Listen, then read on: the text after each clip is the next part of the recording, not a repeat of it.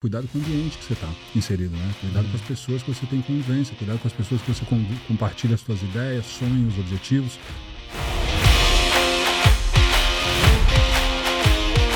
Então, assim, a gente está sempre preocupado com o que o outro está pensando e muitas vezes a gente deixa de entrar em ação, né? deixa de viver.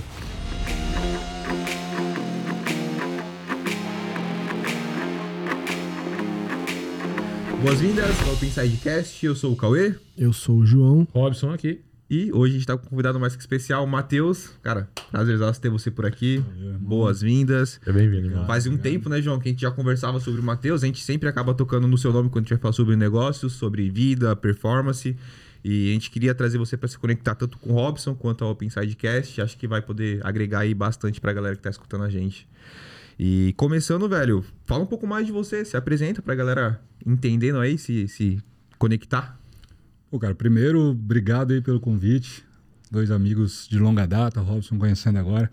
É um prazer estar com vocês agora aqui e participando desse podcast. Espero que a gente consiga trocar uma ideia legal aqui e agregar alguma coisa para quem está assistindo, né? Com certeza. Cara, então, cara, eu, porra, quando falar de si próprio é um pouco complicado, né? Mas se eu pudesse falar de mim, realmente, eu falaria disso, cara. Eu falaria que era um cara que você já resumiu bem, um cara que busca alta performance, busca viver a vida intensamente.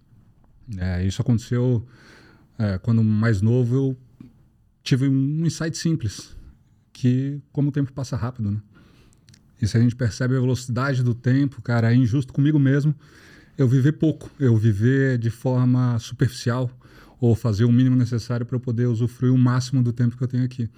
E depois disso, cara, depois que eu vi como o tempo passa rápido, as coisas mudaram na minha vida. E aí comecei a buscar realmente alta performance, simples assim. Dessa forma, desse jeito. Não, sempre empreendeu ou começou? Cara, e, desde que eu me entendo por gente, cara. Desde que eu me entendo por gente. Claro que eu falo que é, a, a, empreendedorismo é um pouco de habilidade. E habilidade a gente desenvolve mas sem dúvida nenhuma algumas pessoas têm um, um, dom, pode dizer, assim como no futebol, né? Algumas pessoas desenvolvem a habilidade, outras têm um talento que é natural.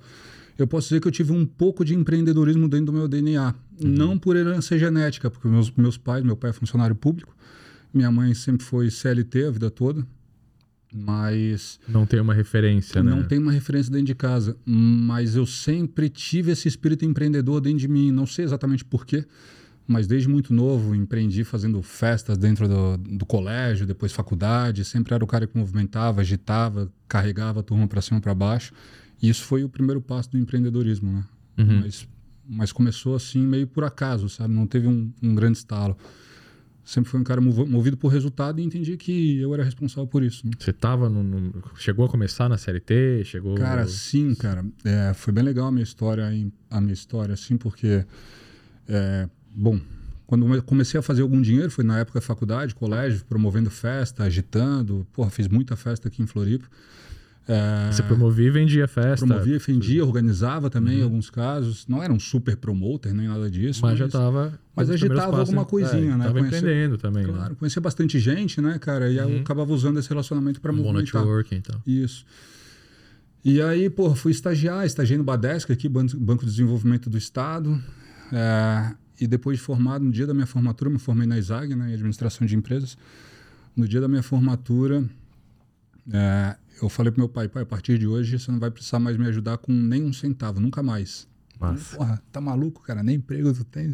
Tá começando agora, recém. Vai comer do quê? Vai comer o quê? Vai ganhar é, embrião na parada. E aí, na segunda-feira, me formei no sábado. Na segunda-feira, eu bati na empresa de um amigo meu, que ele trabalha com vendas tinha uma empresa de venda de empréstimo consignado e tudo mais, bati lá e disse, cara, quero emprego aí, consegue? Porra, qual empresa não quer um cara queira vender, né? Todo mundo quer, né? Recém-formado e tal. Recém-formado e fui lá. Tive uma carteira CLT durante um ano e meio, mais ou menos. Trabalhei com ele, aprendi bastante coisa sobre vendas e, inclusive, isso foi uma coisa que fortaleceu bastante a minha história no segundo momento, né? Essa uhum. experiência inicial com vendas ali. Foi bem legal. E qual foi a virada de chave? Puta, não, CLT não é para mim, eu preciso Cara, é, essa, essa, essa, virar, essa chave ela sempre foi virada, na verdade, né? Só que como eu não tinha dinheiro, é difícil empreender sem um puto no bolso, né? Sim. Então, é, eu entendi que eu precisava levantar algum capital, né? E também amadurecer alguma ideia, porque naquela oportunidade eu só queria fazer festa, aproveitar, é, curtir realmente a vida. Pô, tinha 20 anos, 21 anos e eu não tinha esse nível de maturidade que alguns moleques de 20 anos hoje têm, né? A gente vê, Sim. porra, um moleque de 19, 20 anos voando, ganhando dinheiro, prosperando, falando de negócio. Eu não, não era esse cara. Eu, com 20 anos, eu queria curtir a vida. Né? E, e eu acho que tem- também tem um ponto aí. Eu, pelo menos, também. Eu não era esse cara. E eu não tinha, a gente não tinha contato com esse cara também. Hoje É. você consegue. Hoje você sabe que existe esse cara de 20 anos que tá empreendendo, que puxa o mercado e tal. Tem acesso Mas naquela época você não também, tinha né? isso, né? Existiam essas pessoas, existia esse cara que empreendia. Eu comecei a empreender com 14, 15 anos. Mas eu não tinha esse contato pra saber, puta, isso realmente existe, isso vai dar certo e, E tal. quando também não vem de casa é foda, né, velho? Porque quando tu tem em casa um pai que empreende, alguma coisa assim, tu já cresce escutando, conversa, os amigos dos empresa, você amigos. sabe como funciona o negócio. Porra, tal. os amigos do meu pai, velho, a maioria queria, sei lá, bagunçar, era trabalho, e mandava o chefe pra casa do caramba. Então, pô, é difícil tu criar, tu se crescer num ambiente diferente daquilo que tu é hoje, e né? aquele ambiente de onde o seu, seu pai, sua mãe chegava em casa triste de ter ido pro trabalho, puto de estar trabalhando. Então, pô, você, Louco pelas férias. normalmente você vai associar o trabalho a isso, né? É, É, uma coisa vai- negativa, não uma coisa positiva. E, cara, pra gente situar aqui, pra galera conhecer também hoje, com o que que você trabalha, o que que você faz. Cara, é, mas até voltando nesse ponto, vambora. deixam eu falar isso, Cauê, eu acho que é bem legal porque eu acho que vale a gente detalhar um pouco esse ponto que, cara, isso faz toda a diferença, cara. A gente tem um mentor, né? Um guia, um, porra, alguém que a gente possa se aconselhar, trocar ideia. Na minha história, eu olhando hoje para trás, eu vejo como isso fez diferença na minha história, cara. Como, apesar de ter um, um resultado que possa ser um pouco considerável, assim, eu vejo que ele podia ter, ser muito mais potencializado se eu tivesse um guia lá atrás, cara, um mentor, alguém que pudesse me direcionar, pelo menos que eu pudesse trocar uma ideia. Né? Naquela época a gente não tinha acesso à informação como a gente tem hoje, não tinha YouTube, né? Não tinha podcast pra gente Era ouvir televisão histórias. e olha lá, né? Porra, e televisão, o que, que agrega na televisão, né? Nada. A notícia Então- ruim o dia inteiro, né? Exato. E, e meu pai, né? Falando rapidamente da, da história da minha família. Meu pai é funcionário público, né? É, então trabalhava todo dia das 8 às 5. É o que o João falou. Chegava em casa, porra, cara, tudo que ele queria falar era qualquer coisa menos trabalho. Minha mãe, ela não tem formação, sempre foi auxiliar administrativa, financeira, essas coisas, então teve um, um trabalho sempre muito operacional também. Então, porra, quem que eu ia falar sobre o negócio? Né?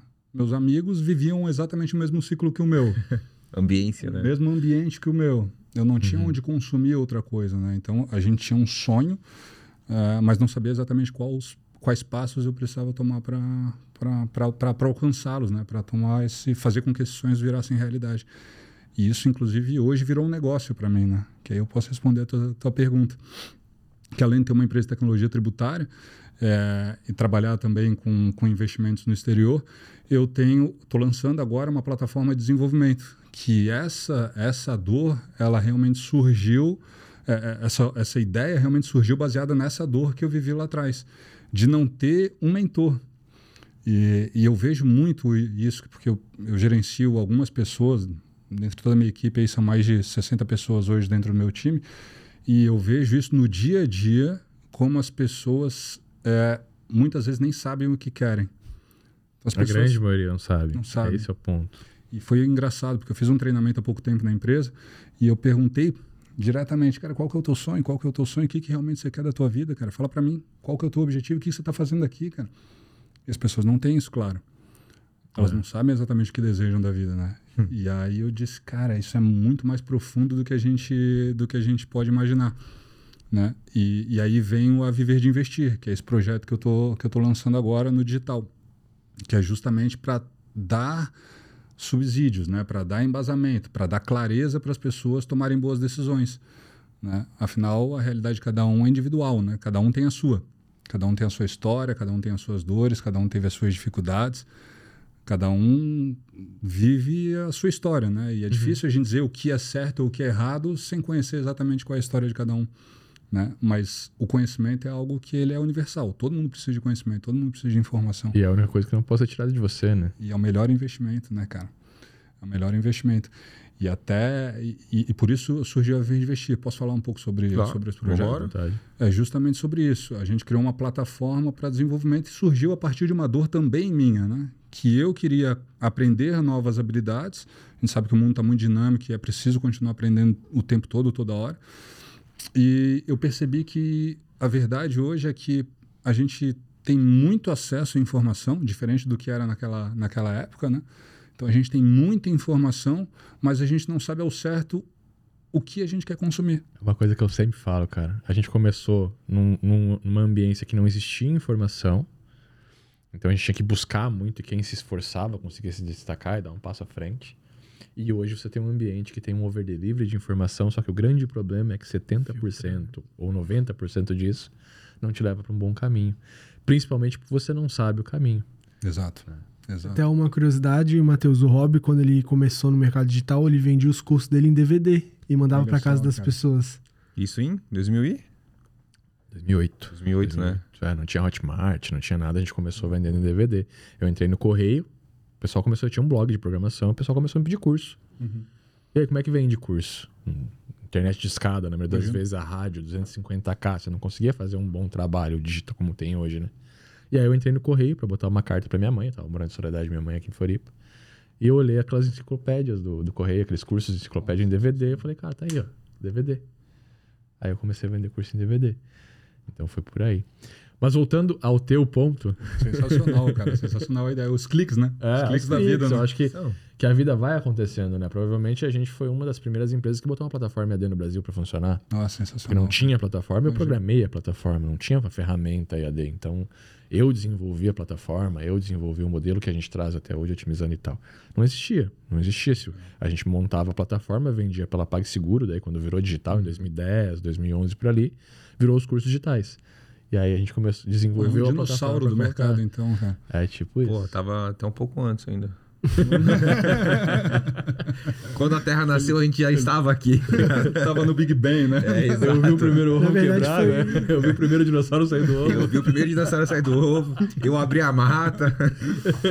Cara, e é legal isso de, de mentoria. Eu até comento com as pessoas mais próximas, assim, porque, pô, quem não sabe, o Rob foi meu principal mentor. É, o meu principal mentor. Provavelmente também ensinou muita coisa pro João, também foi um grande mentor. E quando você tem se um não men- fosse o Hobby, eu tava na praia ainda, eu tava, não sabia o que eu tava fazendo da vida, eu tava, eu falo sempre isso, né? É, Me tirou de uma perspectiva que é aquele lance, pô, você que tá acostumado a ir pra uma linha, ver a sua família e ambientes e te mostra um outro caminho, né? A real é que é tipo, a gente, eu vejo que a gente vive, vive e cresce numa bolha e acha que aquela bolha reflete todo mundo, quando na verdade o universo ele é muito maior que aquilo. É. E quando, por exemplo, eu ter mais contato com o Alves, quando a gente começou a trabalhar mesmo, que eu vi as coisas acontecendo, eu furei a bolha que eu tava, e quando eu furei essa bolha que eu entendi que eu, que eu teria um universo inteiro pra escolher, eu falei, caralho, que massa, velho. É aqui que eu quero estar. É, aí a gente, se a gente for é, entrar nesse assunto, a gente pode até é, justificar por que isso acontece, né? A, física quântica explica, explica isso com muita propriedade, né? Que nós somos seres vibráteis, né? A gente vibra, a gente é de vibração e energia. Então, se a gente está num ambiente que a frequência desse ambiente está aí em CLT, em negatividade, em fofoca, em conversa fiada, em perda de tempo, em qualquer coisa que não agregue valor, naturalmente a gente vibra nessa frequência. Então o ambiente diz muito de- de- diz respeito aos nossos resultados, né? Por isso que é, mentores hoje a gente vê hoje com acesso à informação a gente vê que um dos, dos, dos pontos cabais ali que, que grandes mentores falam é cuidado com o ambiente que você está inserido, né? Cuidado com as pessoas que você tem convivência, cuidado com as pessoas que você compartilha as suas ideias, sonhos, objetivos. Veja se de fato são pessoas que estão vibrando na mesma frequência que a tua, são pessoas que estão ali nessa, nesse, nesse nível de negatividade. Isso faz toda a diferença. E isso, inclusive, Cauê, foi um ponto que, para mim, eu acredito que fez bastante diferença, cara. Porque, é, como eu te falei, eu, eu, eu sou oriundo de família classe média. Não posso reclamar de nada da minha vida, mas, obviamente, não tive nenhum tipo de luxo, né? Sempre foi tudo reguladinho, assim, mas, por graças a Deus, estudei em colégio particular, tive acesso a uma boa educação e não me faltou nada em casa. É, mas, cara, a grande vantagem que eu tive, cara, e olhando para trás, fazendo essa, essa, esse retrocesso, eu consigo ver a grande vantagem que eu tive, que eu consegui abs- absorver isso bastante, foi o convívio que eu tive. Afinal, eu estudei sempre em colégios pa- particulares. Eu, eu morei um tempo da minha vida no continente, para quem é de Floripa sabe, no Cobrasol. Depois eu mudei para o Córrego Grande, então eu troquei de colégio, novos ambientes, novos amigos, novas pessoas. Depois eu voltei para voltei a morar no centro, então novos colégios, no- novas pessoas, Experiências, né? novas experiências, mais relacionamento. Então eu acabei conhecendo muita gente de, de, de, de, de realidades diferentes. Afinal, quando eu morava no Cobrasol, era um bairro. Hoje não, a gente não vê mais uma diferença tão grande na sociedade, mas antigamente o Cobraçal era um bairro de periferia, praticamente, né? Para quem é antigo aqui de Florianópolis sabe disso. Era um bairro classe média baixa, digamos assim, né? É, já a ilha era um bairro de classe média alta, né? Os bairros da ilha, Córrego Grande e tudo mais. Então, eu consegui é, migrar dentro desses públicos e conhecer muita gente. E quando eu comecei a conhecer gente com mais poder aquisitivo, isso começou a despertar o interesse em mim. Porra, peraí, cara. Porra, como é que esse cara aqui tem uma casa de praia tão legal? Como é que esse cara aqui vai pra Disney? Como que ele fez essa grana, né? Porra, cara, Disney? Caralho, eu nem sabia que existia Disney, cara. Como é que vai pra Disney? Como é que vai pra Entende? E Outra aí- coisa, puta, não é errado empreender. Não é errado ganhar dinheiro. Não é errado ganhar dinheiro, porque na escola pública é errado ganhar dinheiro. Ah, É. Ele teve uma oportunidade boa nisso, realmente. Pô, Não, e- É uma ponta que, pô, geralmente teu colega numa, numa escola particular é dono de uma empresa, né? Exato. Então você já começa a olhar outra, perspectiva- outra ótica, né? É, exato. Isso é muito louco, porque ô, eu estudei escola é, pública a vida inteira. E ter dinheiro pra gente era tipo, ah, pô, esse moleque é mó boy, folgado. Pô, às vezes o cara era mó legal, inteligente pra caralho, e eu tinha um preconceito com o cara por causa de uma coisa de dinheiro que eu também queria ter. Uhum. Que loucura. Aí um dia eu tava na casa do Robson, saindo da faculdade, eu vi ele fazer uma bolada de grana, olhei pra cara dele e falei, irmão, você não me tira mais daqui não, velho. Você vai me ensinar essa parada, não foi? É. O Cauê, vai a a primeira noite de trabalho comigo, eu abri um carrinho de 180 mil na frente dele. Pô, isso era 2015, velho. É estilo Lobo de Wall Street, lembra você desse filme? Quando chega o gordinho lá do lado do Leonardo DiCaprio, que ele tá com um carro no restaurante, ele pergunta, É. porra, quanto- cara, se você me provar quanto você ganha, é, Eu largo tudo. tudo. agora e vou trabalhar com você. Daí, quanto você ganha esse mês? Esse mês eu ganhei 50 mil dólares. Se você me provar, eu mando meu chefe tomar no cu. Aí depois tem a cena dele lá no telefone mandando o cara tomar no É cu. tipo né? isso, né? Cara, eu queria te fazer uma pergunta, velho, que acho que vai agregar também, fala um pouco sobre essa bolha.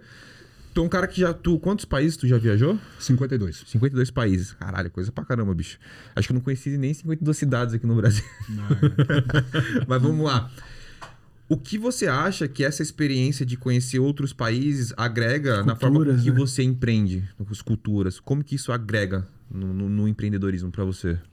Cara, essa pergunta é bem legal, cara. Eu curto muito falar sobre isso, porque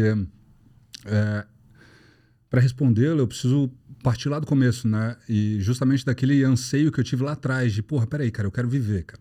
Primeiro ponto foi Se tu esse. conseguir né? encaixar nisso o investir em mim, eu tô, eu tô curioso nessa parte que você botou no. É, Que tua, tua vida mudou quando você conseguiu investir em ti. porra, cara. É, mas é eu justamente acho que isso, agrega sabe, muito do viver de investir também, né? Exato, Tipo, é- cara. E, e ela vem. ela- a- a- tudo isso gira exatamente em, em cima do mesmo porquê, da mesma razão, né? Tudo partiu do mesmo princípio.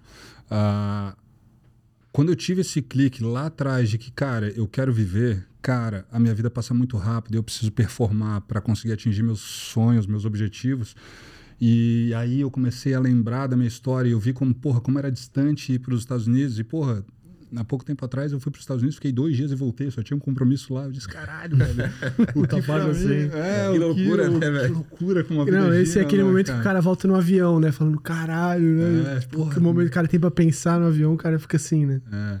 E assim, cara, é, viajar primeiro que foi é, é, surgiu essa vontade de viajar e conhecer o mundo quando eu vi que isso era possível e que existia um mundo, né? A minha, minha vida não era Florianópolis, existia um mundo de possibilidades. Quando eu fiz a primeira viagem, cara, que eu me, me, me deparei com outra realidade, cara. Quando eu vejo outras pessoas, outras culturas, pessoas que vivem numa realidade totalmente diferente da gente, que têm experiências totalmente diferentes da gente, que a gente percebe a nossa insignificância em relação ao mundo, cara. Então, assim, porra, viajar para mim te dá um senso crítico, cara, um nível de, de humildade que que te faz querer prosperar, cara, porque tu olha pro lado e tu diz, caralho, velho, não sou ninguém, cara. Porra, entendeu? Eu, cara, fui pra Tailândia, fui pra Indonésia, cara, é, é gente em cima de gente, cara. É, é muita gente, porra, em vários lugares a gente vê muita gente, muita cultura, muita dificuldade, pobreza, riqueza.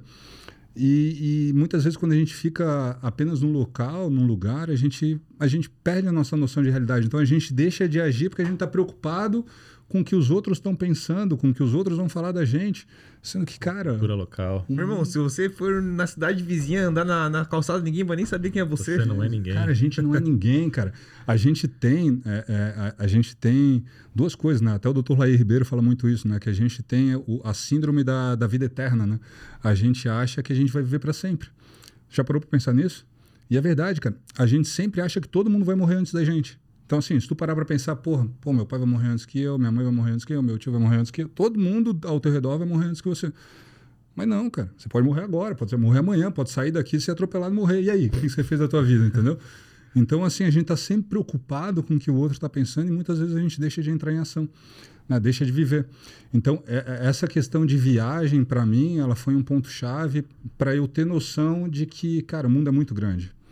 E que eu não tenho que me preocupar com o que os outros estão pensando. Eu tenho que estar tá preocupado com quem eu sou, eu tenho que estar tá em paz comigo, eu tenho que ter clareza de que eu sou um cara legal, um cara que é, faz o bem, que quer o bem, que faz as coisas certas, é, que protege a minha família, os entes queridos. Mas, cara, se tu não gostar de mim, cara, isso é um problema só teu, cara. E esse problema é só teu, né? É só teu. Não é eu que sou um problema. Não tem nada é a ver com isso, teu. cara. É, exato, não eu sou o problema. O problema é, é seu. É seu, não tem nada a ver com ele. Exato. Então, é, é, eu vejo muito isso, cara, das pessoas com anseio e desejo de querer agradar todo mundo. Caralho, velho. Jesus Cristo, o homem mais inteligente, mais sábio da história da humanidade. O cara que fez a diferença real no mundo inteiro, mudou toda a nossa história. Não agradou todo mundo, cara. Tinha muita gente querendo matar Jesus Cristo. Andou com 12 Matou, e um traiu Crucificaram ainda. Jesus Cristo, cara. Crucificaram Jesus Cristo, cara. Porque ele não agradou todo mundo. E tem gente preocupada com, com o que os outros estão pensando. Cara, e pior do que isso é a pessoa que se acha, né, também. Acha que, pô, que, ah, não gostou de mim, o problema é de querer mudar isso na pessoa, né? Em vez de ter paz e seguir, saber quem é. Eu não vou tentar te mudar porque eu não gostei de alguma coisa em, em você. Né? É. é. Se eu tenho espírito de grandeza, ah, sei o que, e, mano. E uma coisa que sempre vai acontecer, e isso é, é o natural, infelizmente, é que toda vez que alguém se destaca, esse cara, quando ele é avisado, ele não vai ser avisado só pelo bem. Ou você aparece e entende que você vai ser um cara referência para muitos, mas o cara que todo mundo, muitos vão olhar e vão dizer, é, é sorte, olha que prepotente. Isso acontece? Ou você assume e entende isso, putz, eu não tô aqui, eu tô aqui para agradar metade da, da, da, galera que vai me seguir. Não.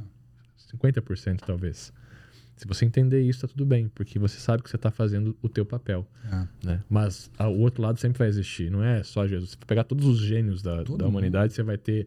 Os maiores gênios, você vai ter, vai ter, um livro que fala bem dele e um livro que fala mal. Uhum. Bizarro, né? Cara, Como própria, é que é? Só para, é, para, para pensar nisso? Parar pra pensar também, essa questão de gênios, uma coisa que eu fico pensando bastante, tem muitos gênios que hoje as obras são muito valorizadas e que na época deles eram tirados de retardados. Ah, o... E hoje em dia não, mas mesmo Qual hoje em dia, do, do, se tu pegar Einstein, Einstein, Newton, cara. Foram vai provar... ter um livro, tem livros falando mal deles, tem uhum. livro falando que eles não inventaram, que na verdade eles descobriram que a invenção era de outra pessoa. O avião, velho, você nunca vai resolver isso. Cara, Os Estados tem Unidos gente que foram eles, o Brasil tem, é aqui. Tem, não, gente até, Brasil. tem gente até ah. hoje que defende, porra, nem sei se pode falar isso no YouTube, que é capaz de barrar, né? Mas aquele cara começa com H, alemão. Tem gente que defende esse maluco, Bizarro. cara. Tá ligado? Tem gente que fala que a Terra é plana, irmão. Entendeu? Então é muito louco. Cara, cara. Então, e, e, e, e, constrói narrativas é. em cima disso. Acho que a gente pode falar Hitler aqui, né? É, deve poder. Tem muita gente que fala que era um partido de direita, é. que a direita nasceu a partir disso, é. sendo que era o Partido Socialista Alemão é. ao qual ele pertencia. Então a história é contada sobre a ótica daquele que quer ser o herói. Exatamente. Em detrimento do, do, do, do, Por isso que é importante o cara ter consciência e parar pra pensar naquilo que ele tá escutando, se é verdadeiro, se faz sentido ou não. Porque é. se o cara escutar e trazer tudo como verdade, velho, a Terra vai ser uhum. plana. E, e aí tem muita gente que vai dizer assim: é, mas a história não mente, vai na história que a verdade vem. Não, é, porque se você for pegar na história, tem a história que conta o mesmo exemplo de Hitler como de direita, tem outra história que é. vai contar como fascista, é. que é a real, e tem outra que vai dizer que é de esquerda, porque era um partido socialista, mas na real aqui era uma ideologia deles. Né? E a gente convive com isso até hoje. A gente sempre vai ter os dois lados da moeda. Ah, o mundo está polarizado agora. Não, o mundo é polarizado sempre. Sempre foi. Mas é, velho. Tem, cara, tem um assunto que é um pouco entrando numa outra bolha que, pô, você comentou que tem uma empresa de tecnologia de tributos. tributos. E eu lembro uma vez que, pô, você já precisou contratar programadores, né? Ah. E a maioria do nosso público, uma grande parte, é programador. O Hobby em si, é um baita programador, ensinou, formou vários programadores. Acho que é legal a gente fazer esse bate-bola de você, a visão de você como empresário contratando um cara e a gente como, como responsável por formar esse cara, né? É. Qual, qual foi a sua maior dificuldade? Como surgiu a sua né? necessidade? Né? Cara, sem dúvida é a maior dificuldade, né? É a maior dificuldade. É... Tanto é que, para quem me pergunta e tem um perfil mais analítico, um cara mais matemático, um cara gosta de estudar, gosta de trabalhar por si só. Eu tive um sócio que o cara, porra, ele não gostava de lidar com gente, ele gostava de trabalhar sozinho. Tudo que dependesse dele, ele era um cara, ele performava muito bem.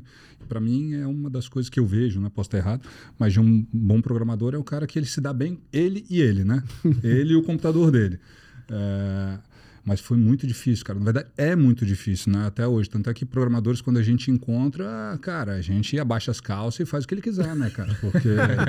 um é bom difícil, programador Um bom programador, é. É, ele desenvolve isso no achar. terceiro ano de programação. É, Fazer as pessoas abaixarem as calças. mas é exatamente Dá pra isso. botar porque- um módulo no curso? né? Como abaixar as calças no? E é exatamente isso, porque é muito difícil, né? E é muito louco ao mesmo tempo, né? Porque há uma demanda latente É E difícil, cara. É bizarro quanto, como o mercado precisa de programadores competentes, né? E como não tem, cara, é muito difícil achar. Até um tempo atrás eu, eu pedi uma ajuda tua para pegar um programador também que eu estava precisando e tal, e ele também não tinha ninguém para indicar, ele não podia assumir nenhum tipo de trabalho, então é super desafiador. E quando acha, pô, aí vem a segunda dificuldade, né?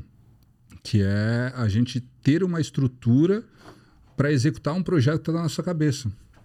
Precisa, hoje eu entendo um pouco mais, né? De toda uma necessidade de uma arquitetura de software, de projetos, de todo um cronograma de, de execução, desenvolvimento, todo um passo a passo, hum, testes e tudo mais, que para um empreendedor que está começando, ele entender todos esses processos é complicado, né?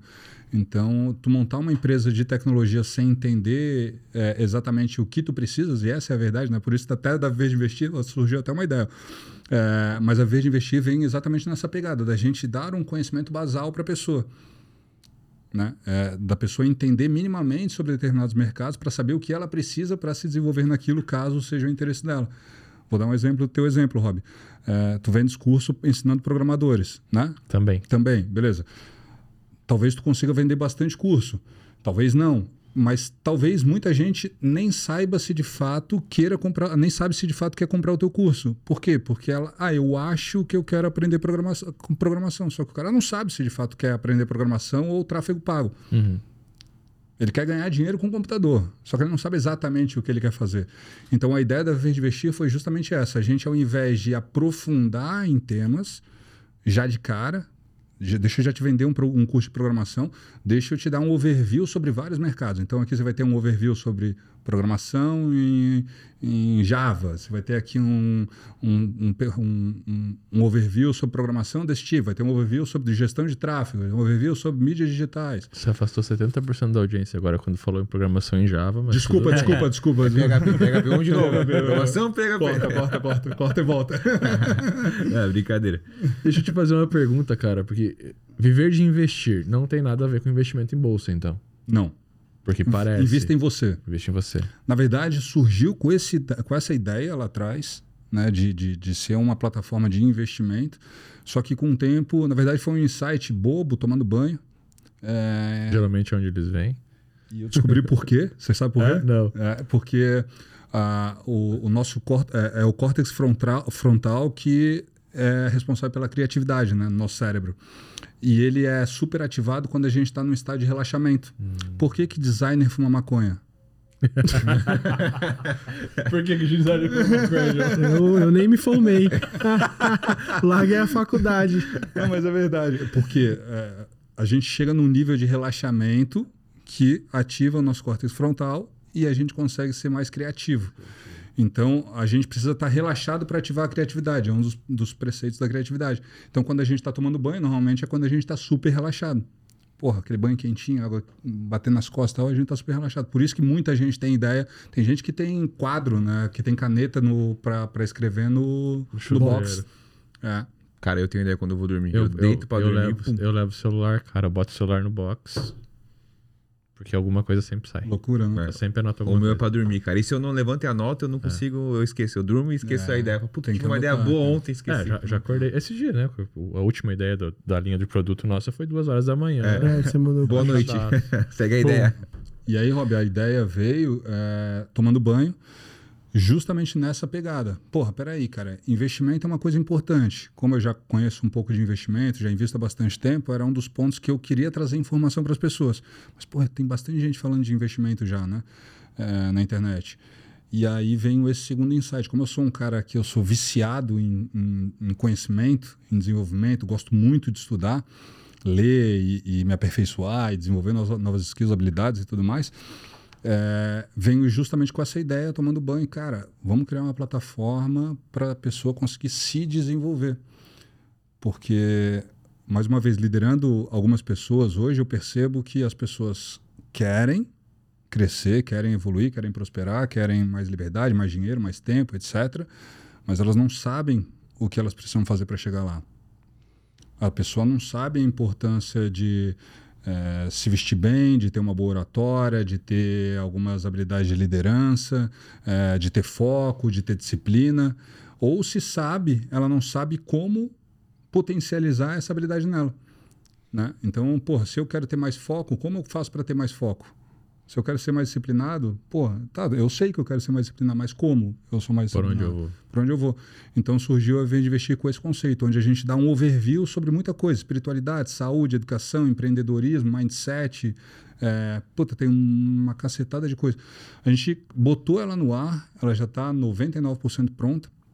É, tá com 42 cursos, mas a nossa ideia é, cara, concorrer com as grandes plataformas. Mas ao invés de tu pagar vários cursos, a gente vai vender um curso só, uma mensalidade, uma anuidade, e você vai ter acesso a todo aquele conteúdo. Mas você não vai virar especialista naquilo. Você vai, descobrir ver, um caminho. Vai ver se faz sentido. É Peraí, uma direção, é um GPS. vamos ver se eu quero realmente programar. Então vai ter uma aula lá, 10 aulas, a gente divide normalmente em 10 aulas de cada criador de conteúdo, onde o Rob vai poder falar sobre o mundo de programação. E vai poder vender esse peixe. Aí o cara vai assistir a tua aula sobre programação e vai dizer, porra, cara, gostei, quero virar um programador. Aí sim, aí ele vai entrar no teu perfil, vai comprar o teu produto e a gente não tem nada a ver com isso. E legal, o, o legal disso tudo é que a gente criou um ambiente de comunidade, que eu acho que foi uma das grandes sacadas, né? De troca. Então a gente tem um curso lá, por exemplo, para você se tornar um influencer digital. Legal? Então uma pessoa, uma influencer digital, foi lá e fez uma divulgação, tal, fez o link dela, muita gente entrou na plataforma para se tornar uma influencer digital. Mas quando ela entrou lá, ela disse: pô, mas peraí, cara, tem um curso de designer aqui. Eu acho que designer tem mais a ver comigo do que o influencer digital. E ela vai poder consumir todos esses conteúdos e ver o que faz realmente mais sentido para ela, sem precisar ficar comprando um monte de curso. Então, essa foi a grande ideia da Vestir. Tá legal pra caramba, cara. Os testes que a gente já fez, assim, tá, a Da aceitação hora, tá sendo cara. bastante É grande. uma puta ideia. É, é um. Você pega uma boca de funil, uma galera muito grande que tá chegando agora, e você dá uma ideia, dá um caminho, né? Claro. E assim, eu acho que legal, pô, na internet, pra você ter um- uma curiosidade, você, tem- você vai cair em vários lugares diferentes, com várias pessoas diferentes. E a Viver de Investir, eu vejo que ela filtra isso e já te passa algo mastigado, algo que você vai, putz, é isso ou não é? Você não vai ficar perdido nessa, nesse turbilhão de informação sobre um assunto, né? Exato. Acaba com o over delivery, né? Principalmente com a informação errada, que eu acho que é, É. o mais importante hoje, que a gente mais enfrenta no nosso mercado hoje, é, a informação de baixa qualidade. E quer queira ou não, é algo muito. imp- É, é a coisa que você mais tem de valor, é o teu conhecimento, que às vezes está entrando num curso que o cara é um super popular, ele tem um conhecimento, putz, tem uma visibilidade muito grande, mas o curso desse cara não é tão bom assim. E, e não só isso, né, Rob? Eu vou te é falar, bom eu vou assim. dar um exemplo, cara. Pô, um cara que eu admiro pra caramba e acho o cara fantástico é o Pedro Sobral. Uhum. Né? É, Eu comprei o curso do Pedro. Quando eu decidi, o João me acompanha há mais tempo, a gente já troca ideia faz bastante tempo. Eu, pô, faz tempo que eu quero entrar no digital, porque eu sou apaixonado por viajar. E eu disse, cara, eu preciso ganhar dinheiro na internet, porque eu quero viajar o mundo. E tô há tempo buscando, porque como eu sou um cara que, apesar de entrar no digital, eu gosto do tradicional, eu disse, pô, eu preciso de um negócio para poder empreender no digital. Não dá de empreender com qualquer coisa, tipo, sem ter o produto Você efetivamente. quer ter a. pegar, pegar na mão, né? É, eu quero ter um negócio, efetivamente. né? Mas aconteceu num curso do Pedro Sobral, que o curso dele é fantástico. Acho que ninguém tem nada para falar do curso dele, do- da, da plataforma dele, da comunidade dele e tal. Só que quando eu comprei, eu disse: caralho, porra, não é para mim, cara, não tem nada a ver comigo. e eu precisei investir 3 mil reais, 3.700, para descobrir que não era para mim. Por quê? Porque o marketing dele é bom. Uhum. Entendeu? Então ele me pegou, entrei na- no, no funil dele, aí, porra, ele não, apareci, não parava de aparecer para mim, até que ele me convenceu a pagar o negócio.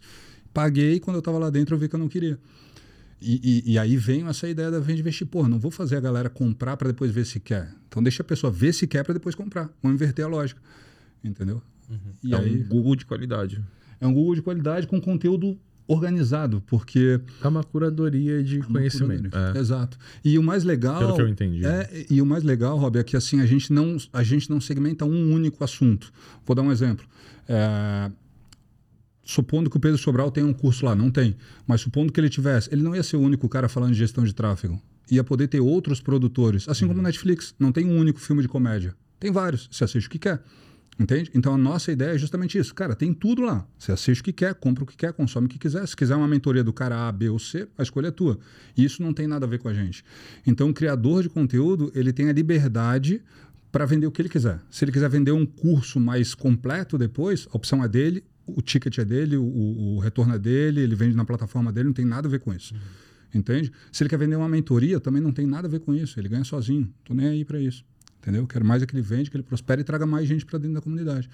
Mas a gente poder trabalhar em conjunto, com um trazendo público para o outro, porque é, com certeza, não, com certeza não, mas eu acho bastante provável que no teu caso, por exemplo, tem bastante gente que queira aprender sobre programação, mas bastante gente também queira aprender sobre desenvolvimento pessoal, sobre mindset, sobre venda, sobre persuasão, sobre postura, sobre oratória. Então, talvez o cara não esteja no momento ainda de comprar algo sobre programação, porque ele tem uma série de outras prioridades, mas talvez pagar um pouco mais barato para aprender sobre oratória, para depois aprender programação, um exemplo hipotético, talvez faça sentido. É, um, um exemplo que faz mais sentido é o contrário. Eu acho que o cara entra pela programação e aí vem aquele papo de você ter dificuldade de contratar um programador bom, é que esse cara ele foca 100% na tecnologia. E é o legal. O legal da nossa, o que leva a gente a ser programador é que é muito gostoso. É foda programar. Sim. É foda tu sentar, botar o teu rock tocar, deixar o ambiente escuro, um ar-condicionado gelado e escrever código. Sim. Só que é chato atender o cliente. Sim. É chato atender o projeto. É chato atender a demanda. Então isso vai se tornando. Não, não que seja chato, mas isso vai se tornando chato porque o código é mais legal. Claro. Testar novas tecnologias, colocar código para rodar, levantar servidor e tal. E aí o cara fica nisso. Sim. Aí o cara aprende PHP. Aí o cara aprende Node.js. Faz a mesma coisa, só que é uma tecnologia em uma linguagem diferente. Aí eu aprendo Python, faz a mesma coisa. Entendeu? E, e aí ele fica, ele entra dentro desse looping de tecnologias e ele não desenvolve aquilo que realmente importa. Uma boa oratória, ele não se veste bem, ele não tem uma boa aparência, ele não aprende a vender, a negociar, fazer uma boa gestão. Ele não entende gestão de tempo para entregar o projeto no tempo certo, então ele não consegue atender o cliente com eficiência. Exato. Ele não aprende a conversar, a escutar o cliente para entender o problema que realmente está acontecendo para poder corrigir. Não é isso que você É sente isso, quando vê o programador? exatamente. É o perfil do cara. Então acho que é exatamente isso. Eu acho que eu, eu vejo, pelo, pelo menos eu vejo o, o teu projeto como uma coisa que pega um cara que ele veio por um caminho, mas esse caminho trouxe uma habilidade técnica para ele. Mas o que mais que ele precisa desenvolver para poder realmente ter um negócio? É porque não existe uma única habilidade, né? Não, existe, nada que dê dinheiro numa única É, habilidade. não, não, não existe uma única coisa que, pô, vou aprender isso e vou ser o cara. É um conjunto. A não ser que você for ser um empregado. Ah, eu quero ser um É, CLT exato, exato. ou um E PJ. mesmo assim, Mesmo né? assim, pra E você se desenvolver lá assim, dentro, tu vai ter que é. aprender um monte de coisa, né, velho? Mesmo assim. Subir na crescer Mas na é que é- é carreira. aí você consegue ter, tipo, uma habilidade profissional e, algum, e, e pincelar algumas coisas. Mas isso vai te botar num cargo de 2, 3 mil reais por mês. e Olha lá. Tipo, Então, assim, ah, mas eu sou programador a vida inteira e não consigo ganhar dinheiro. Ou eu sou gestor de tráfego a vida inteira e não consigo ganhar dinheiro. Cara, para de jogar a culpa pro mundo e querer cobrar dele depois, porque a culpa não é do mundo, é sua. Você não desenvolveu as habilidades certas e as necessárias para que você possa ganhar mais, porque as pessoas pagam por aquilo que vale o que elas pagam. É simples assim. O meu dinheiro tem valor. Você tá pronto para receber ele? Se você não tiver, você não vai receber. E não é culpa do mundo, é culpa sua que parou numa habilidade e faltou as outras ferramentas da tua caixinha aí. massa. Exato. Eu queria jogar um assunto na mesa pra vocês. Vocês são dois caras que eu vejo que tem, buscam muito uma alta performance. Como que vocês trabalham com isso? Cara, eu particularmente, é, eu sou um cara que, por é, sempre me considerar um cara mediano, desde o colégio, nunca fui um cara fora da curva, porra, tirava nota alta e tudo mais, e sempre ter sonhos muito grandes, eu precisei entender o que eu precisava fazer para conseguir performar bem. Já que eu não podia ir pela inteligência, pelo menos aquela inteligência medida nas escolas, né? é, de nota e tudo mais, eu precisava desenvolver algumas habilidades que fizessem eu, eu, eu, eu, eu conseguir prosperar. E o caminho, para mim, sem dúvida, foi uma agenda. Eu até costumo falar que ah, o patrão de qualquer empreendedor é a agenda dele. Então, eu sou um cara extremamente organizado com a minha agenda. Eu tenho absolutamente tudo detalhado. O Rob falou que acorda quatro e meia da manhã, acorda às seis, um pouquinho depois. Mas eu acordo pontualmente às seis horas, eu tenho exatamente a minha rotina, tomo meu café, faço minha leitura, dou meu treino, faço minha alimentação, medito, vou para a empresa, trabalho. Então, é, à noite eu sei exatamente quais dias eu vou estudar, o que eu vou estudar. Todo dia, durante a semana, segunda a sexta-feira, eu estudo. É, então é algo que eu estou sempre buscando desenvolver novas habilidades, aprender coisas novas, todos os dias da semana. Sábado e domingo eu deixo um pouco mais flexível para fazer o que eu estou afim, mas segunda sexta-feira eu sou altamente organizado. Então, rotina. Rotina, cara. Rotina para mim é o nome do jogo, disciplina. Né? Uhum. Né? Disciplina e rotina. Para quem, é, para quem não é herdeiro, na minha concepção, precisa ser disciplinado. E, eu gosto muito de falar sobre isso, porque a disciplina mudou a minha vida, né? mudou a minha vida. É, hoje eu, eu consegui construir alguma coisa e ter uma vida que eu considero uma vida boa, longe do que eu quero construir ainda, mas uma vida já legal, baseado em disciplina. Foi a única coisa que me fez prosperar. Inclusive a disciplina de aprender, né? A disciplina de crescer, a, a, a disciplina de querer desenvolver novas habilidades que também é uma disciplina, para a gente não se acomodar nunca. Né? Até hoje de manhã, hoje eu fiz um post no meu Instagram falando justamente sobre isso, que, é, eu, é, se eu pudesse emprestar um desejo para alguém, se eu pudesse dar algo para alguém, seria isso, esse desejo de crescer. Porra, a vida é muito rápida, passa muito rápido, é muito curta para a gente simplesmente se contentar com quem a gente é e não querer se desenvolver, não querer crescer, não querer ser melhor, não querer aprender novas habilidades, viver experiências diferentes. Né? Então esse desejo junto com a disciplina foi o que Tu vai. Provavelmente tu vai falar agora, antes só de. Antes de tu começar. Tem uma coisa que eu gosto bastante que eu falo que para você ser excelente não é difícil. É só. O, o difícil é você ser constante, porque você vai fazer as mesmas coisas todo dia. Ser excelente não é difícil, velho. É só você fazer todo dia a mesma coisa, procurando ser um pouquinho 1% melhor. Só que o difícil é fazer todo dia. Tem uma frase que fala exatamente isso. Ninguém é excelente antes de ser constante. É exatamente isso. Eu lembro do, quando eu nadava, a técnica uma vez falou assim: sabe, eu fui o único que ia para um campeonato, que ia para outro estado. Eu, o único que tinha, eu fui o único que tive tempo para ir para esse campeonato. Ela falou assim: sabe por que ele vai? Porque todo treino ele baixa um milésimo. Um milésimo não é nada. Só que se ele fizer isso 10 vezes, são 10 milésimos. Se ele fizer 100 vezes, são 100 milésimos.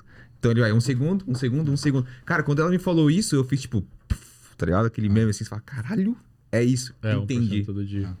E como, cara, tu, trata, tu trata tua eu, eu, eu, Alta performance. Eu considero que eu tive grandes e bonitas cenouras a minha vida inteira. Né?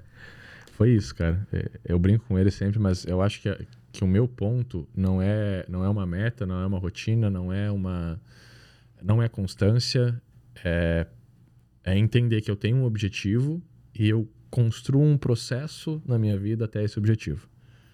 Então a minha vida inteira foi assim, eu vou comprar uma casa. Qual que é o processo que eu tenho que executar até lá? Uhum. Sempre fui muito analítico. Legal. Então eu acho que isso me fez construir planos.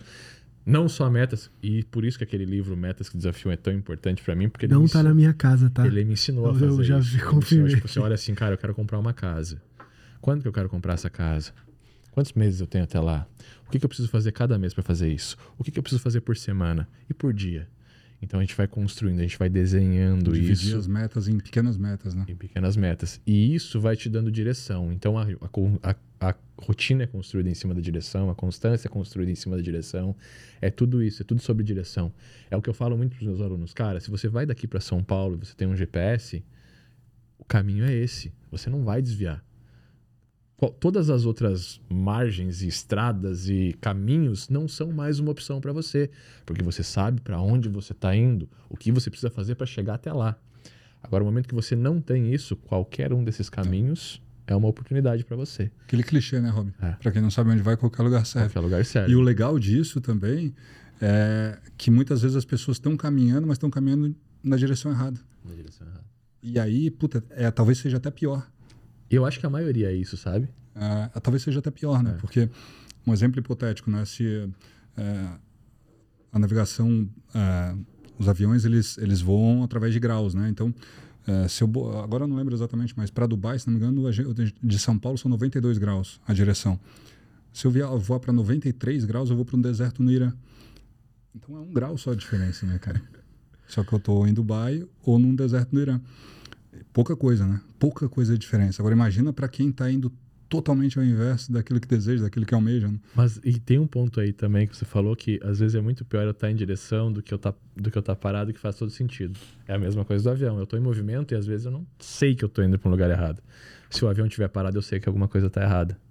Então, às vezes é muito pior você estar tá trabalhando, olhando para frente, fazendo aquela coisa todos os dias, o resto da tua vida, do que às vezes tu tá desempregado em casa pensando, puta, eu preciso fazer alguma coisa para construir na minha vida.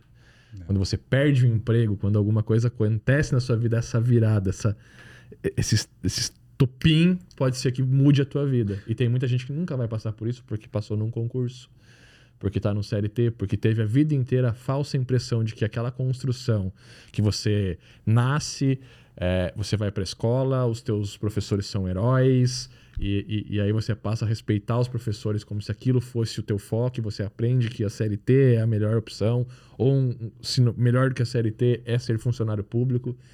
Então isso vai construindo dentro de, dentro de você uma jornada que às vezes é só um grau que está errado ali. Né? É só uma a pandemia mostrou isso bastante, né? Porque jogou todo mundo pra dentro de casa, todo mundo começou a repensar naquilo que tava fazendo, né, velho? Tipo, será que tá indo pra um esse caminho? cara não, Cauê. Tu acha que não? Eu acho que deu uma repensada na galera, velho, no eu geral, assim. Eu, esse, cara, esse cara que é o CLT, esse cara, esse cara do CLT, ele falou, cara, boa, agora eu vou ficar em casa recebendo. É. Esse cara que tem um funcionário público, eu tô garantido. Vou continuar recebendo meu salário aqui. Inclusive, fizeram greves depois para poder aumentar salário e tal. Mesmo o mercado inteiro sofrendo com isso, eles não estavam nem aí pro mercado. Uhum. O meu é esse. Então, essa construção de mentalidade a muito longo prazo já levou o cara pro deserto e o cara tá lá. É. Ele não tá mais olhando para Dubai, ele não tá mais. Entendeu? Ele já, já mudou para ele e já é aquilo. E às vezes você tá parado, você foi o que aconteceu comigo. Eu me vi parado. Cara, eu preciso mudar. Eu não posso deixar faltar dinheiro para comprar remédio pro meu filho mais. Uhum. E aí eu comecei a acordar 4 horas da manhã. Tem uma frase do Tony Robbins que ele fala, né? Tony Robbins foi o cara que, que mudou minha vida. Como eu não tive esse mentor uhum. é, na minha vida, eu, eu consegui encontrar isso através dos livros, né? É, Tony Robbins, sem dúvida, foi o cara que, que, que, explodiu a minha mente e fez eu, eu buscar realmente mais. E ele fala just, justamente isso, que são as suas decisões e não as suas condições que definem o seu destino. Então, é exatamente sobre isso, né? O que, que a gente decide diariamente, né? quais são as e as decisões elas são diárias, porque muita gente acha que a decisão é uma decisão, porra, caralho, é a não, decisão que vai mudar o não, cara, são pequenas decisões. A decisão Na de acordar, certa. a decisão de acor dos hábitos, né? Porque hábitos bons se tornam virtuosos, hábitos ruins se tornam vícios, né? E vícios normalmente são ruins, né? É, então Quais são as decisões que você toma todo dia? Pô, eu escolho chegar em casa, porra, me jogar no sofá e, cara, ver Big Brother e tomar coca e, e porra, e esperar meu tempo passar. Ou, pô, vou chegar em casa, cara, vou fazer uma vitamina, porra, vou sentar e vou estudar e vou me desenvolver e, e, vou acordar no, dia, no outro dia cedo, vou me exercitar e vou cuidar da minha mente, vou cuidar do, do, do meu corpo e vou cuidar do meu espírito e vou cuidar de, de, de mim. E, é, então são as decisões.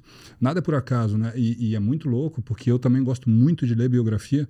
E, cara, é impressionante como é rotina, é, normal todos os casos de sucesso que eu costumo ler, vamos dizer todos, a grande maioria, não tem nada de excepcional, cara. As pessoas que, que têm, assim, sucesso real, que a gente olha e diz, caralho, esse cara construiu essa parada gigantesca, esse cara tem a vida dos sonhos.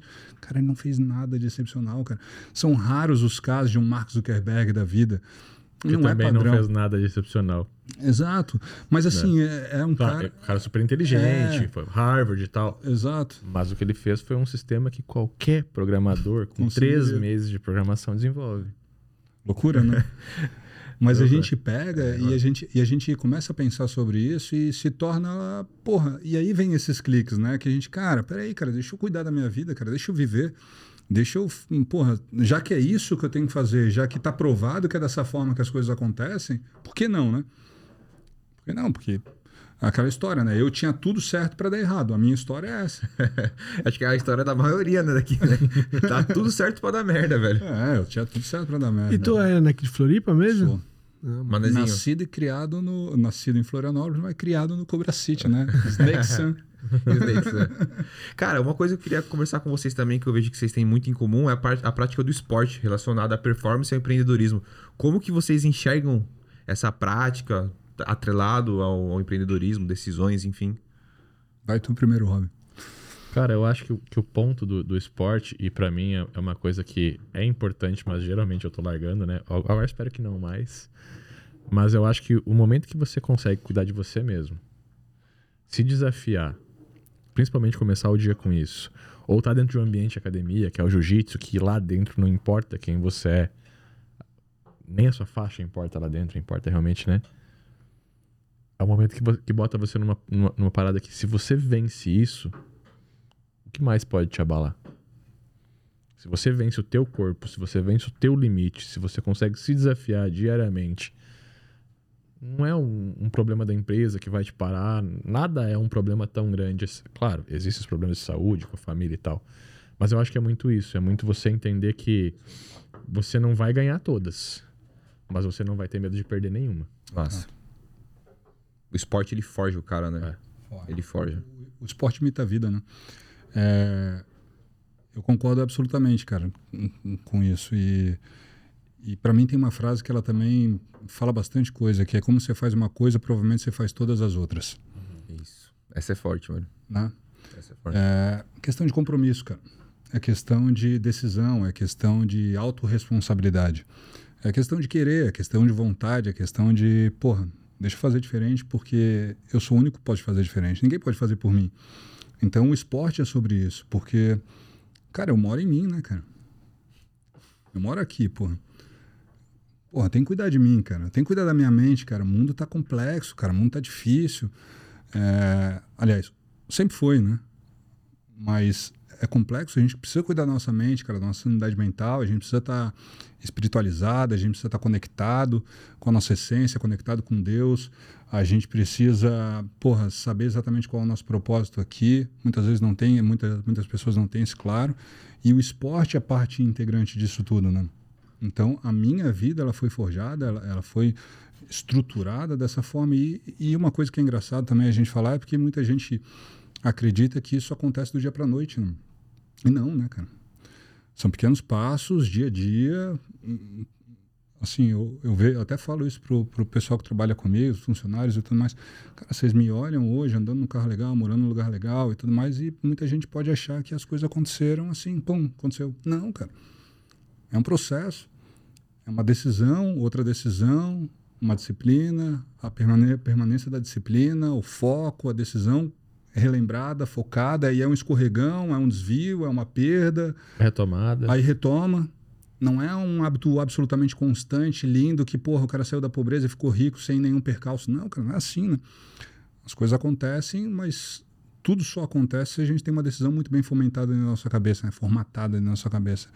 Então, o esporte, para mim, como eu nadei muito tempo também, a natação também, ela, ela foi, ela me ajudou muito na minha disciplina.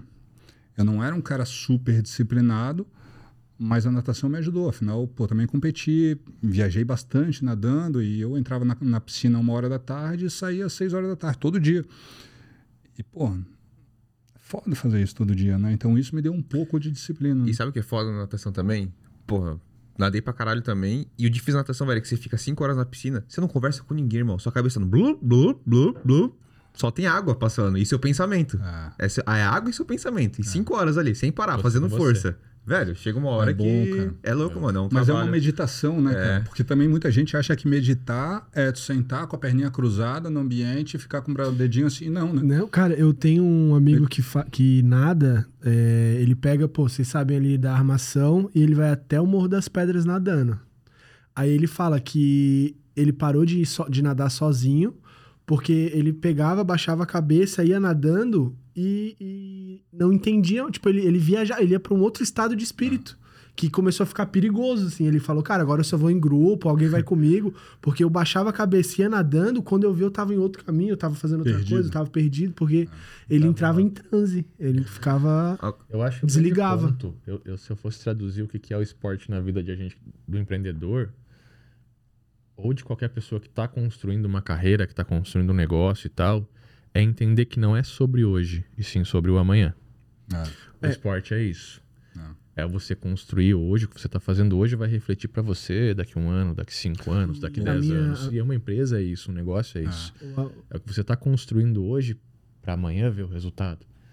Se a gente conseguir trazer de um mundo para o outro, cara, se eu conseguir aprender isso no esporte e eu trazer isso para o mundo da empresa e é a mesma coisa o contrário, você vai conseguir ser Como foi aquela frase que você falou que ninguém compra faixa? Que lá é importante também, velho. O que importa, Não o cara tem dinheiro, o quanto negócio que dinheiro ele você tem. tem, quanto sucesso você tem, não dá para comprar a faixa preta.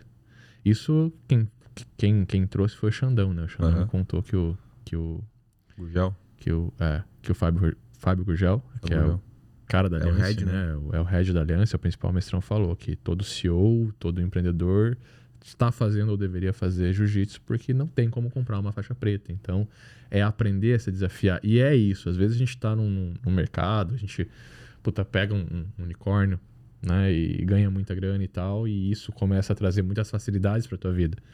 E aí a gente perde um pouco aquela aquela força, aquela vibração de estar no dia a dia e tal, de estar construindo. O jiu-jitsu é uma coisa que ou você faz dia após dia ou você não vai construir lá dentro. Não importa quanto dinheiro você tenha. Teu corpo é a mesma coisa, cara. Ah, mas o meu corpo eu posso fazer uma cirurgia? É a mesma coisa? Não. O músculo que você constrói treinando não é o mesmo que você constrói numa mesa de cirurgia ou, né, uh, com, com outras, outros meios e, tal. E né? é engraçado, né? Porque as pessoas que a gente tende a admirar no esporte ou na academia, para quem curte porra, um físico bonito e tal, é claro que a gente se preocupa com a aparência sempre, mas a admiração, pô, por exemplo, aqui de Floripa, o Eduardo Correia. Brabo. Pô, cara, o cara é um exemplo fodido, cara, de determinação, de foco, de resiliência, de, porra, de vontade, de decisão. Quanta coisa ele não teve que abdicar durante a jornada dele para chegar no, no nível que ele, que ele tá, né? E não só ele, qualquer esportista de alto nível, qualquer, não posso dizer, mas a grande Qualquer maioria campeão. deles, qualquer campeão, abdicou de muita coisa, né? Total. E a vida é sobre isso, né, cara? A vida é de escolhas. E, e como já diria o nosso grande poeta, né? Eu falo que é o poeta da nossa geração, Charlie Brown. É, cada escolha é uma renúncia, né? Isso é a vida. E, e, é, e é sobre isso, né? Ah, Eu acho que a gente vive num, num mundo muito colorido hoje.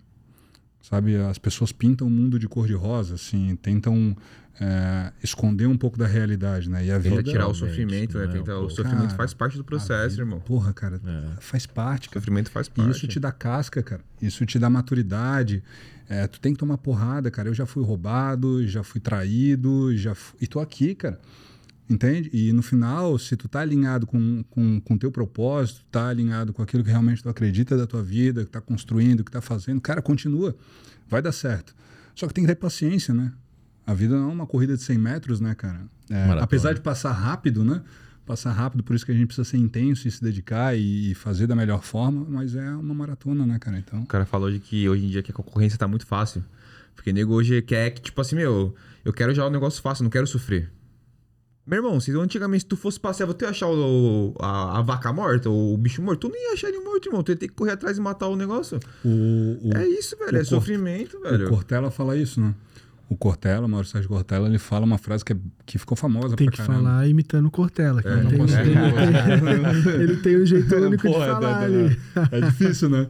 Mas ele fala que vaca não dá leite, né? É. É um clichêzão dele. Vaca não dá leite, cara. Você tem que ir lá e tem que tirar o leite. Acordar E às é 5 horas da difícil, manhã, cara. pegar. E é difícil tirar leite de vaca, cara. Se for lá, provavelmente você não vai conseguir tirar É, o leite da é vaca. difícil. Tem uma habilidade, ele tem uma Claro. técnica pra tirar, Aí, tirar o aí leite. eu tô na vantagem porque eu tomava Nescau na teta da vaca. Aí, ó. Um camargo de Nescau. E vocês estavam falando de esporte, uma coisa que veio na minha cabeça que eu acho que não. A vida é sobre dizer não. É. Já parou pra pensar? É. É, o GPS que eu É. falei. A vida é sobre dizer não. Pra eu dar um sim em São Paulo, quantos não eu tenho que dar no. no Exato. que é o mesmo exemplo do destino. Então acho que é isso. É sobre acertar os nãos, pra você poder chegar onde você quer de fato. Sacou? O... Até eu esqueci o que eu ia falar, cara. Ai, foi tão forte assim. Não, eu lembrei. Vocês falaram do esporte, pô, eu já fui muito mais ativo, né? Eles- Vocês me conhecem, mas uma coisa que o esporte faz na minha mente é o descarrego.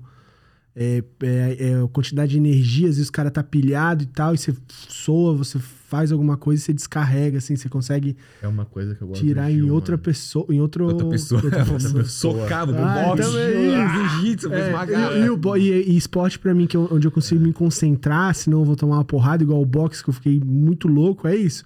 Se eu não tô ligado no que tá acontecendo, eu vou tomar um soco, irmão.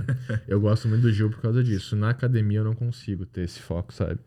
Na academia, entre um exercício e outro, eu pego o celular e resolvo um problema. Sério? Respondo uma caixinha. Nossa, eu consigo. Saca? Não, eu boto a música aqui, mas mesmo assim, pode ver que eu tô, eu tô fazendo meu treino de manhã e tô respondendo caixinha. É, é entre os exercícios.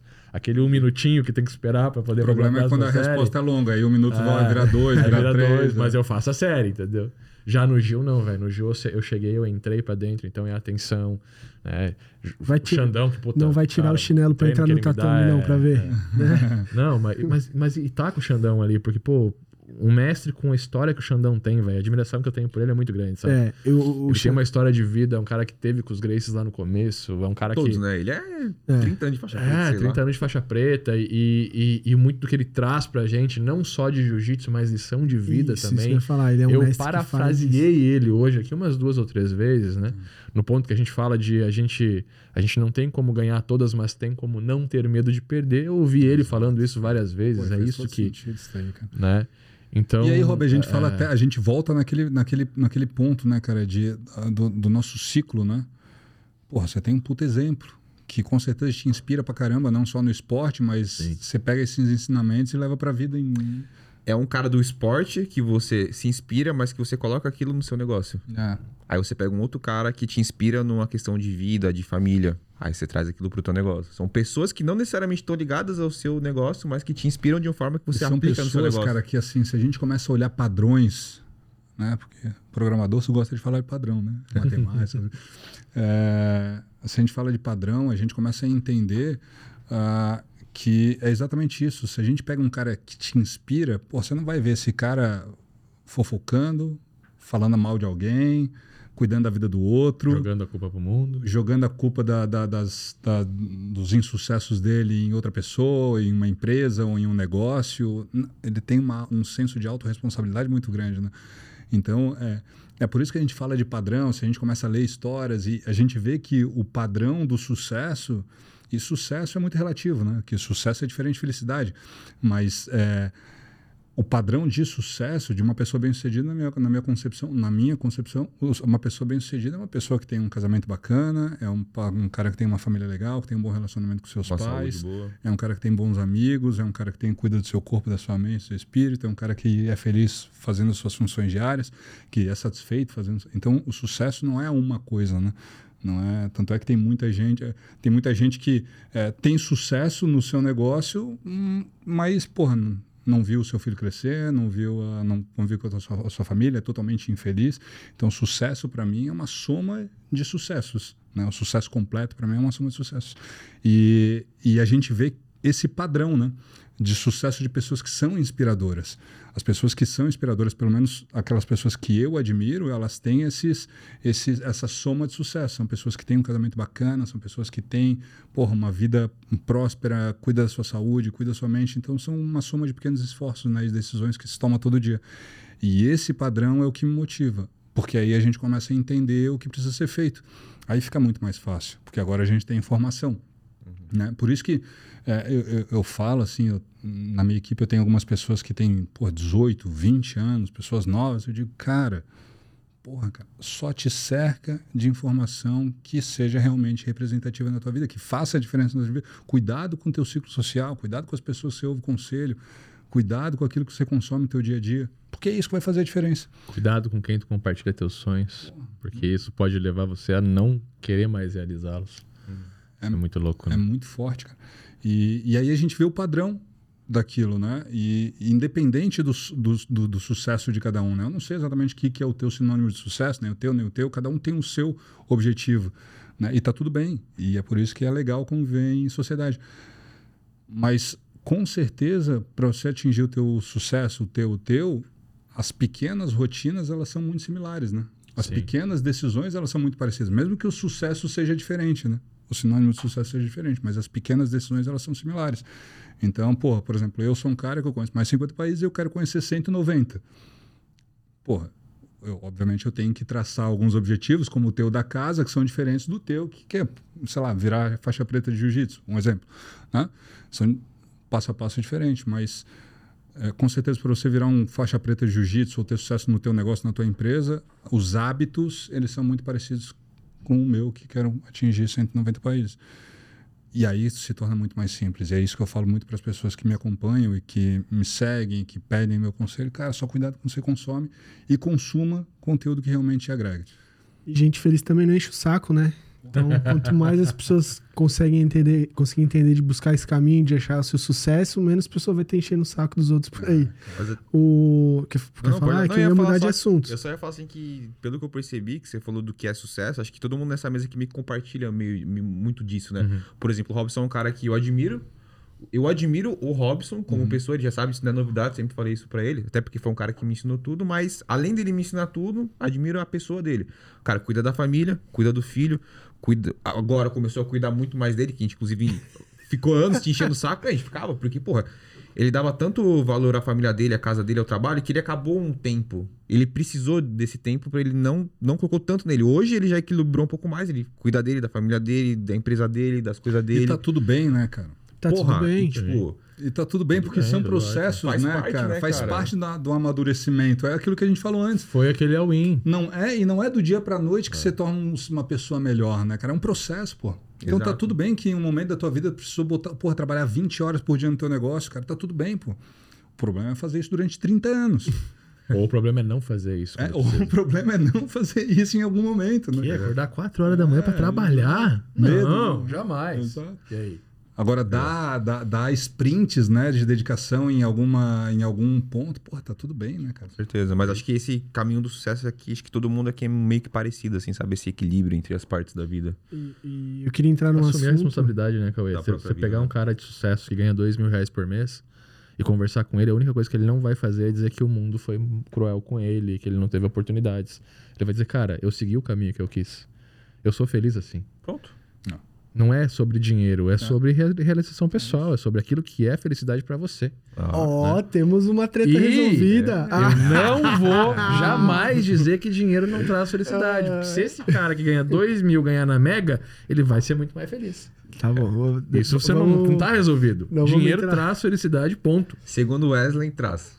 Traz Até um certo ponto, né? Não, Não, não, tem até um certo Tem, ponto. tem as duas Dinheiro traz lá depois. Felicidade. Não, que que beleza. que- fazer? eu ia mudar de assunto, eu ia falar uma outra coisa. Essa questão de performance e de. É, Ó, de longo conto tempo. com vocês pra xingar ele nos comentários mais Não, uma de vez. novo. Ele tá aqui mais uma vez dizendo que dinheiro não traz Eu, felicidade. não, depois eu explico o meu ponto. Eu não vou. Já foi muito. Eu expliquei nos comentários lá, que foi muito Não, hater teu ponto já eu era, velho. Ninguém aceitou. o, o que, que eu queria falar, essa questão de performance de longo prazo, é que, pô, eu conheci o Matheus em relação a, a investimentos, coisas e tal, e você falou, você faz isso há muito tempo, né? Acho que seria legal você compartilhar um pouco da sua visão de investimento, de bolsa, de cripto, de, de, de uma carteira de longo tempo, como que isso influencia, principalmente para quem é leigo, para quem quer começar. Pô, eu tenho 23 anos. Eu acho que, pô, no ritmo que eu tô, nas coisas que eu vou fazendo, eu quero chegar nos 35, 40, ter uma carteira de, de investimento que me traga uma paz, um sossego, uma aposentadoria. Travesseiro macio, é isso. É. Resultado de bolsa é isso. É. Gostei dessa analogia. Travesseiro é macio, velho. pô, eu conheço bastante visão do Hobbit, outras pessoas que entender a sua também, né? Até pra compartilhar Cara, com a gente. é, isso pode trazer um pouco de polêmica, né? Mas é a minha opinião, É. né, cara? Enfim, como eu não sou um assessor de investimento, Eu né, posso. eu posso falar. Mas, cara, a minha opinião para um cara de 20, 20 e poucos anos, claro que o João já está fazendo seus milhões, né? Mas para um cara que está construindo ali a sua, a, a- a sua, a sua estrutura financeira, está começando a formar uma carreira, para mim, na minha opinião, se fosse para investir em uma coisa, Bitcoin. Esquece fundo imobiliário, esquece ação, esquece essa porra, ainda mais no Brasil, que sempre anda de lado, faz 30 anos que o negócio anda de lado, porque eu acredito muito no conceito, na tecnologia blockchain, eu acredito muito no que envolve Bitcoin. Então, se quer investir em algo, invista nesse ativo. Mas real, Matheus, porra, eu ganho 800 reais por mês, 1.500 reais por mês, 2 mil reais por mês, você aconselha comprar Bitcoin? Cara, compra 100 de Bitcoin por mês que seja e o resto invista em você mesmo. É aí que eu tava. Eu tava, eu tava esperando falar isso.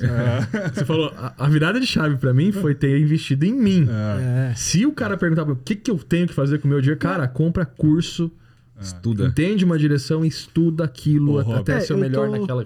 Ontem, Eu- eu- ontem, cara, coincidentemente ontem, dois, dois meninos que trabalham comigo, um de 18 e um de 21 anos, me procuraram e disseram, Matheus, pô, cara, queria tua ajuda para investir. E eu dei exatamente essa, mesma, essa resposta para eles. Cara, se quer investir em alguma coisa, compra cripto, ou Ethereum ou Bitcoin, ponto, pouca coisa, todos os meses, com constância, assim como eu faço. Não se preocupe com preço, só compre. Em cinco anos você vai estar bem. E investe em ti. Então você tem 500 reais para investir por mês, sobra 500 reais por mês, investe 100 e guarda 400 para investimento em você mesmo, para desenvolvimento, para amadurecimento, para conhecimento e vai para cima. É porque o cara Curso não com pode ter. pessoas que fizeram acontecer. E o cara eu, não eu- pode ter. eu- eu- pelo menos é o conselho que eu dou hoje. Tem. Desculpa, te Não, pode dar. É, não comprem livros técnicos, não invistam em faculdade hoje. Pode me cancelar por isso, pode, mas, cara, a primeira coisa que você tem que olhar é pegar alguém que é referência e que já fez acontecer e que tem uma história de mercado e que tem sucesso e que está compartilhando isso contigo com um curso. Essa é a coisa mais barata que você vai comprar na vida. Porque é o caminho mais próximo que você tem de ter o mesmo resultado. Um livro pode estar defasado, pode ser que você não consiga interpretar ou entender. Não é prático. Ele é história. Ele é aquilo que aconteceu com alguém. Geralmente o livro faz, traz isso para você, não traz, olha, faça isso. Um livro é aquilo que conta uma história de como alguma coisa aconteceu. E tem margem pra interpretação, né? É, Uma faculdade te ensina a operar algo que não existe mais no mercado hoje, qualquer faculdade. É, ah, não, mas eu vou, ser- vou fazer medicina. Pô, não- vai lá e faz a faculdade. Não vai É, assistir Grey's disse. Anatomy, não, né? não vai fazer faculdade, qual cara. curso Uma de- engenharia, uma medicina, uma farmácia, um O negócio. que você precisa de faculdade, ok. Agora, tecnologia É. faz sentido nenhum. Eu, por exemplo, eu, eu, eu sou formado em administração de empresas. Se, se me perguntar tecnicamente o que eu aprendi na faculdade que foi altamente relevante, que, porra, fez diferença na minha vida, eu vou dizer, cara, Os 4P. Você não usou pra porra nenhuma. não é nem isso, cara. Networking. Ou seja, não foi a faculdade que me. Não foi o curso que me deu, foi o ambiente.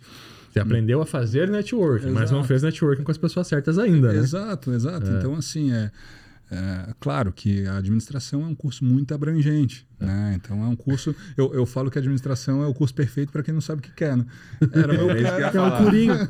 É o curso Coringa, isso. né? É o curso Metade quer ser funcionário público, metade não sabe o que quer, e tem dois que a, a família tem empresa e, porra, eu acho que vai ser a Vou me solução da falência. Pra gerenciar. É isso, ver. Eu caí na administração porque ou era administração ou educação física. Eu disse, porra, educação física e administração, porra, vou pra administração, né? Então eu fui pra É, administração. eu fui a gente sabe porque eu não sabia o que eu queria. Ah, bota Eu lembro que administração uma vez boa. sentado com o Conrado, trocando uma ideia, fazendo uma resenha com ele num, num dos, dos fires, do Hotmart Fires da vida. A gente sentou no sofá e puta, trocamos uma ideia por uma hora, uma hora e pouco.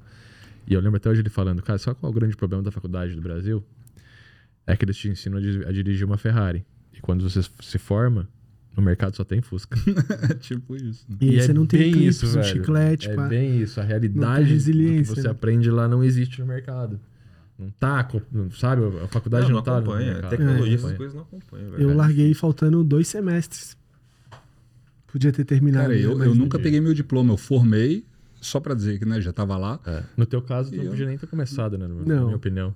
É, é uma loucura, né? cara? Mas é aquele sonho de você comprar os sonhos dos familiares, de você.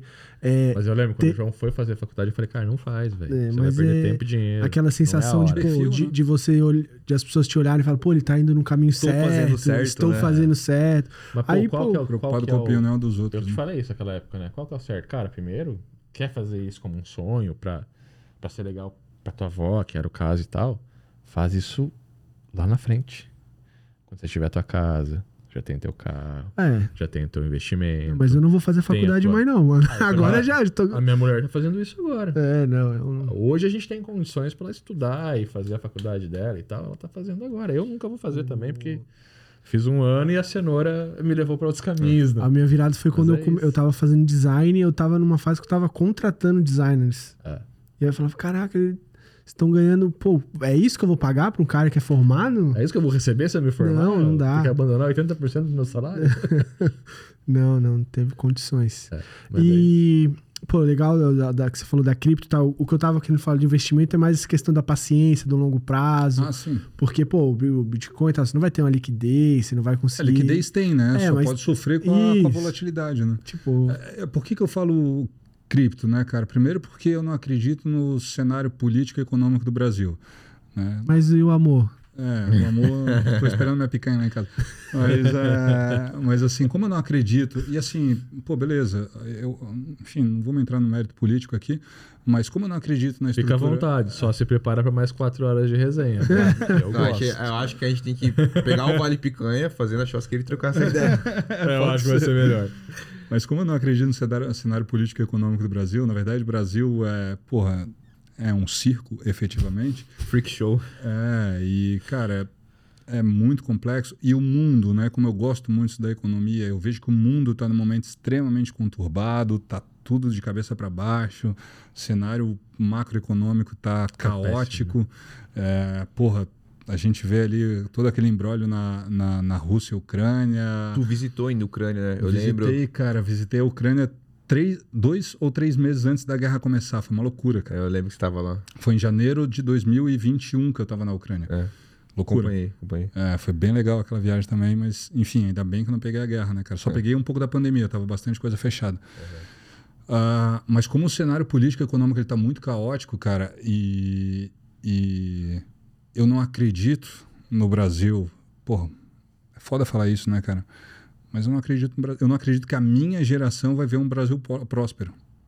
Não acredito. Depois do que a gente viu agora, Acho que a gente teve uma pitadinha de Brasil próspero e, e aí e o Brasil gente- escolheu um caminho diferente, escolheu, né? Escolheu, escolheu. Infelizmente, cara, porque, porra, cara, eu amo pra caralho meu país. Depois de conhecer mais 50 países, eu vejo como o nosso país é foda, cara. E como, eu vejo como a gente tem tudo pra ser uma potência, cara. A gente, porra, a gente foi escolhido, cara. Assim, a gente, a gente é. A gente vê toda a estrutura geopolítica e a gente vê que a gente está isolado, longe de todo tipo de aberração climática, longe de guerra, longe de conflito. É um Ah, povo incrível. um povo incrível, empreendedor, Uma terra alegre, rica, né? uma terra que, hum, assim, é, eu acho que só a Índia tem mais riqueza natural, ou talvez similar ao Brasil. É, então a gente é muito rico, só que a gente foi. O nosso problema começou lá na colonização, lá em 1500, né? Então, assim, eu não vejo na nossa geração algum tipo de esperança que eu vou botar meu, meu dinheiro ali e, porra, vou conseguir me aposentar com tranquilidade. Pelo contrário, eu tenho mais medo de botar o meu dinheiro no Brasil e acontecer uma merda, como aconteceu na época do Collor lá, e reterem meu dinheiro, do que uma esperança de que eu vou ter algum tipo de rentabilidade realmente que vai me dar segurança e eu vou botar a cabeça tranquila no travesseiro. Por isso que eu falo de cripto. Porque a cripto eu sei que vai me dar essa tranquilidade. Eu, Matheus, sei disso. Porque eu estudo isso desde 2017, sou viciado em, em, em cripto, acompanho esse mercado, acompanho o mundo cripto e sei que em- em- até 2030 aí, o Bitcoin vai estar valendo, pelo menos, sendo bem conservador, uns 300 mil dólares. Hoje está 27. Já chegou a 100, né? Não, chegou a 68. 60. É, então, assim, eu acredito no mundo cripto. O mercado tradicional, eu, Matheus, não acredito, não sugiro que invista nesse momento. Eu não invisto. Já botei bastante dinheiro no mercado tradicional, já tirei, e além de ser um saco do cacete, a gente tem que pagar imposto de renda todo final do ano, é tra- um trabalho do caramba fazer aquele negócio. Então, eu acredito no, no- no mercado cripto, mas o mercado cripto, para mim, também, como eu não vivo de trade, eu não sou um trader, eu acredito nos conceitos da tecnologia e acredito no futuro da tecnologia, o que, que eu faço? Eu compro todo mês. Todo dia 5 eu compro. Todo dia 5 eu compro, todo dia 5 eu... independente do preço. Se está 27, se está 28, se está 22, se está 33, eu compro. Todo dia 5 eu compro. Por quê? Porque eu não estou preocupado nos 28, nos 29, 30. Eu estou preocupado quando ele tiver 300, 400, 500. E esse 27, 28 e 30 não vai mudar nada quando tiver 300. Então, eu acredito na tecnologia a longo prazo. Por isso que eu falo sempre, né? Bitcoin não se vende, só se compra. Esse, é o meu conceito. É o que eu faço para mim. Eu não vendo Bitcoin, eu só compro. Qualquer 100 reais eu compro. Compro, compro, compro, compro, porque eu acredito na tecnologia. E para mim vai ser a salvação do mercado financeiro no mundo. né? Cara, uma dúvida é meio pessoal em relação a isso. Tem, o Bitcoin tem um limite, né? Não tem algo assim? Tem um limite de mineração. Que vai ser, a gente já vai estar morto quando eu estourar esse limite, mas a cada halving, a cada halving ele diminui pela metade a quantidade de bitcoins produzidos, né? Então, é, a cada agora ano que vem a gente vai ter um novo halving, né? Então, imagina que um exemplo, na hipotética para facilitar a conta, hoje é possível minerar 10 bitcoins por hora, um exemplo. A partir de 2024 vai ser possível minerar 5 bitcoins por hora. Então, a cada quatro anos é dividido pela metade o potencial de mineração até que se é, se cesse a possibilidade aí, de mineração, aí quem tem, tem, quem não tem, não tem mais. E por ser um ativo escasso, ele é super valorizado. É tipo um ouro, é o ouro digital, né? Muita gente fala e com, compara o Bitcoin com uma reserva de valor tal qual o ouro, né? Então, por isso que eu acredito tanto no Bitcoin, porque é uma tecnologia já provada pelos maiores programadores, hackers e tudo mais, é inviolável, é público, é escasso, é, é transparente, então ela tem todo. Dizem até que o Bitcoin foi programado, Satoshi Nakamoto é um ET, né? Que vem para salvar, salvar a humanidade. Cara, é. Satoshi, essa é. história é louca, né? É louco. Cara. E existe gente que realmente acredita nisso, cara. Que são aliens é. que desenvolveram essa Caralho, tecnologia e deram para Brasil, pro, pro, para os terráqueos aqui de presente para a gente ser salvo. Ninguém sabe quem é ele, né? Não, cara. Não sabe. Inclusive, coincidentemente, acharam hoje é, o white paper, né, que é o documento público do, do Bitcoin. Acharam hoje um documento dentro de um MacBook nos Estados Unidos, o white paper do Bitcoin, que ninguém tinha. Acharam hoje, coincidentemente. Oh, é.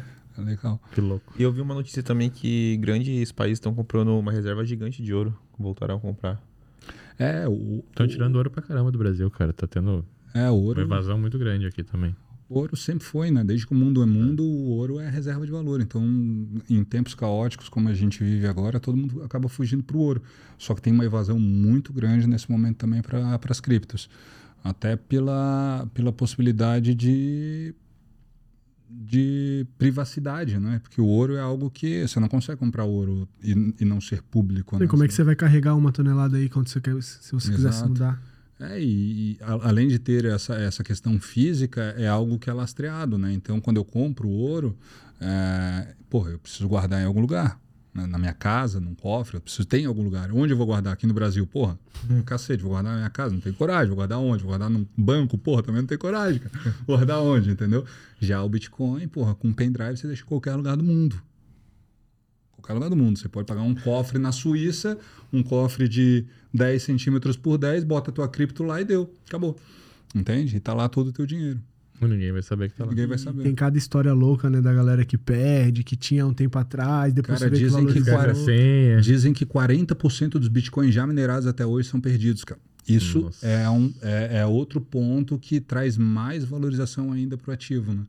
É, porque não se tem esse número exato, mas se tem uma ideia, porque como, é, como são documentos públicos, são, as, as chaves são públicas e as transações são públicas, a gente consegue ver algumas carteiras que têm essa moeda que não transacionam há 10 anos.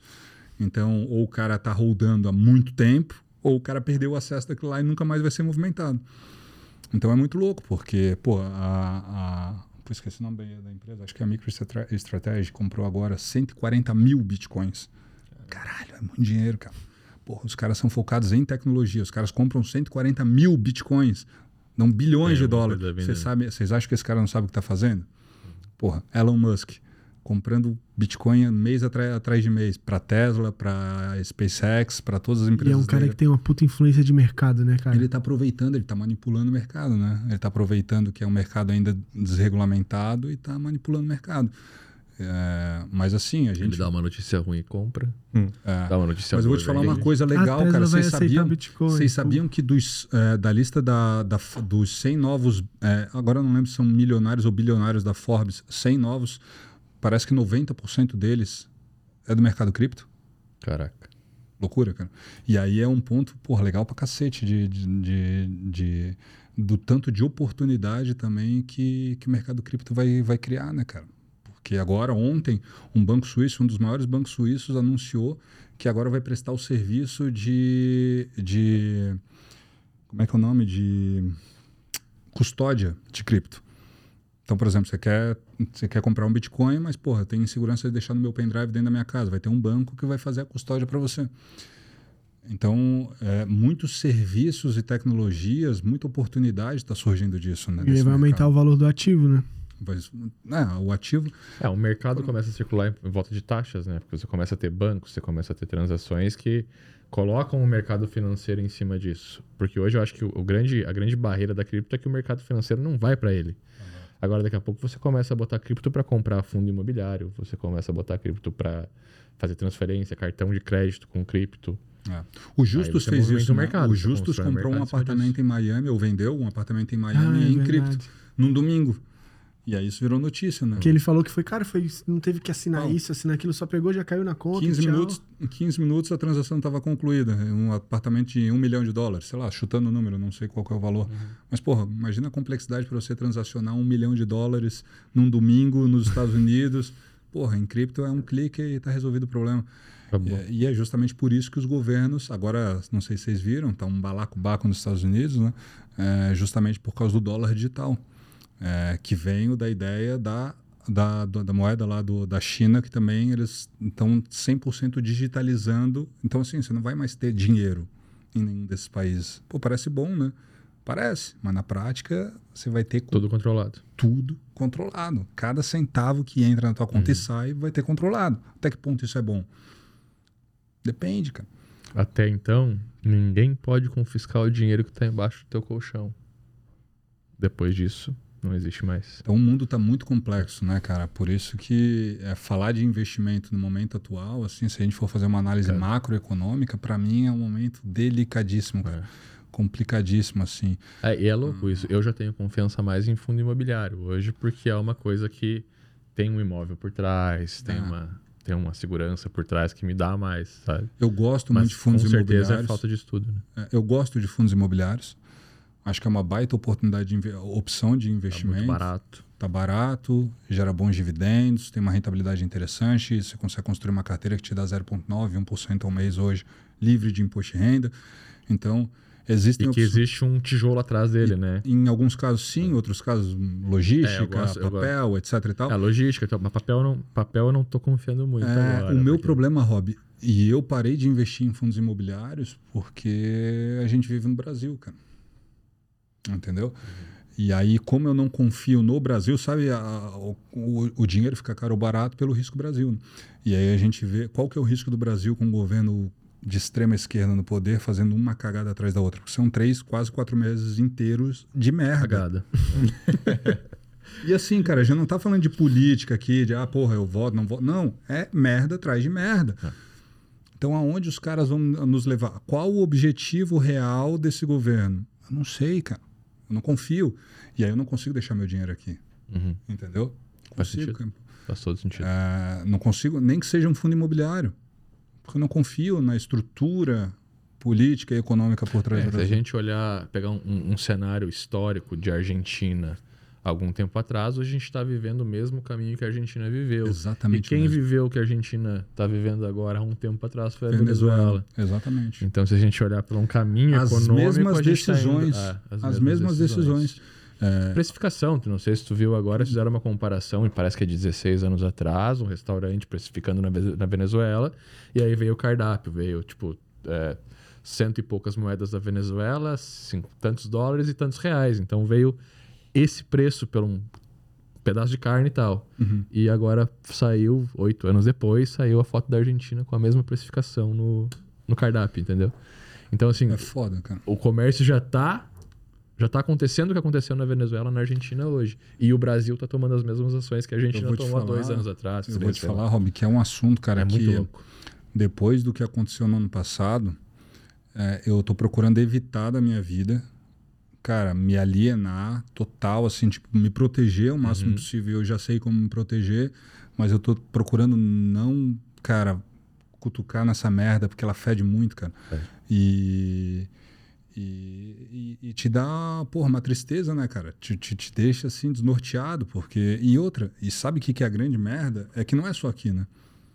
É. Aqui está muito potencializado, porque assim, ah, todo mundo fala, ah, porque a esquerda, a, Suécia também é um governo de esquerda, ah, porque a, a Espanha também tem um governo de esquerda. Pô, peraí, cara, é uma esquerdinha, né? Nutella é uma centro-esquerda.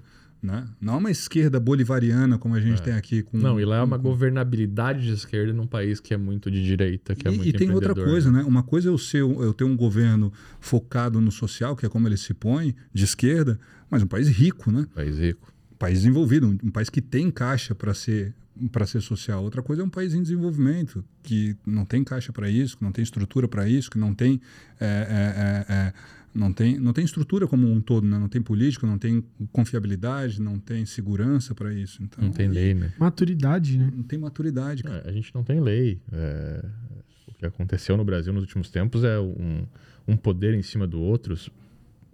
E, e a gente não tem nenhuma segurança jurídica hoje mais, então É, depois é muito eu complicado. Eu Nada, tenho empresa mercado é válido. tributário, a gente vê que ah, são decisões que já transitaram em julgado. Para quem é leigo, uma decisão transitada em julgado é uma decisão que ela está decidida e ponto final, não há como voltar atrás.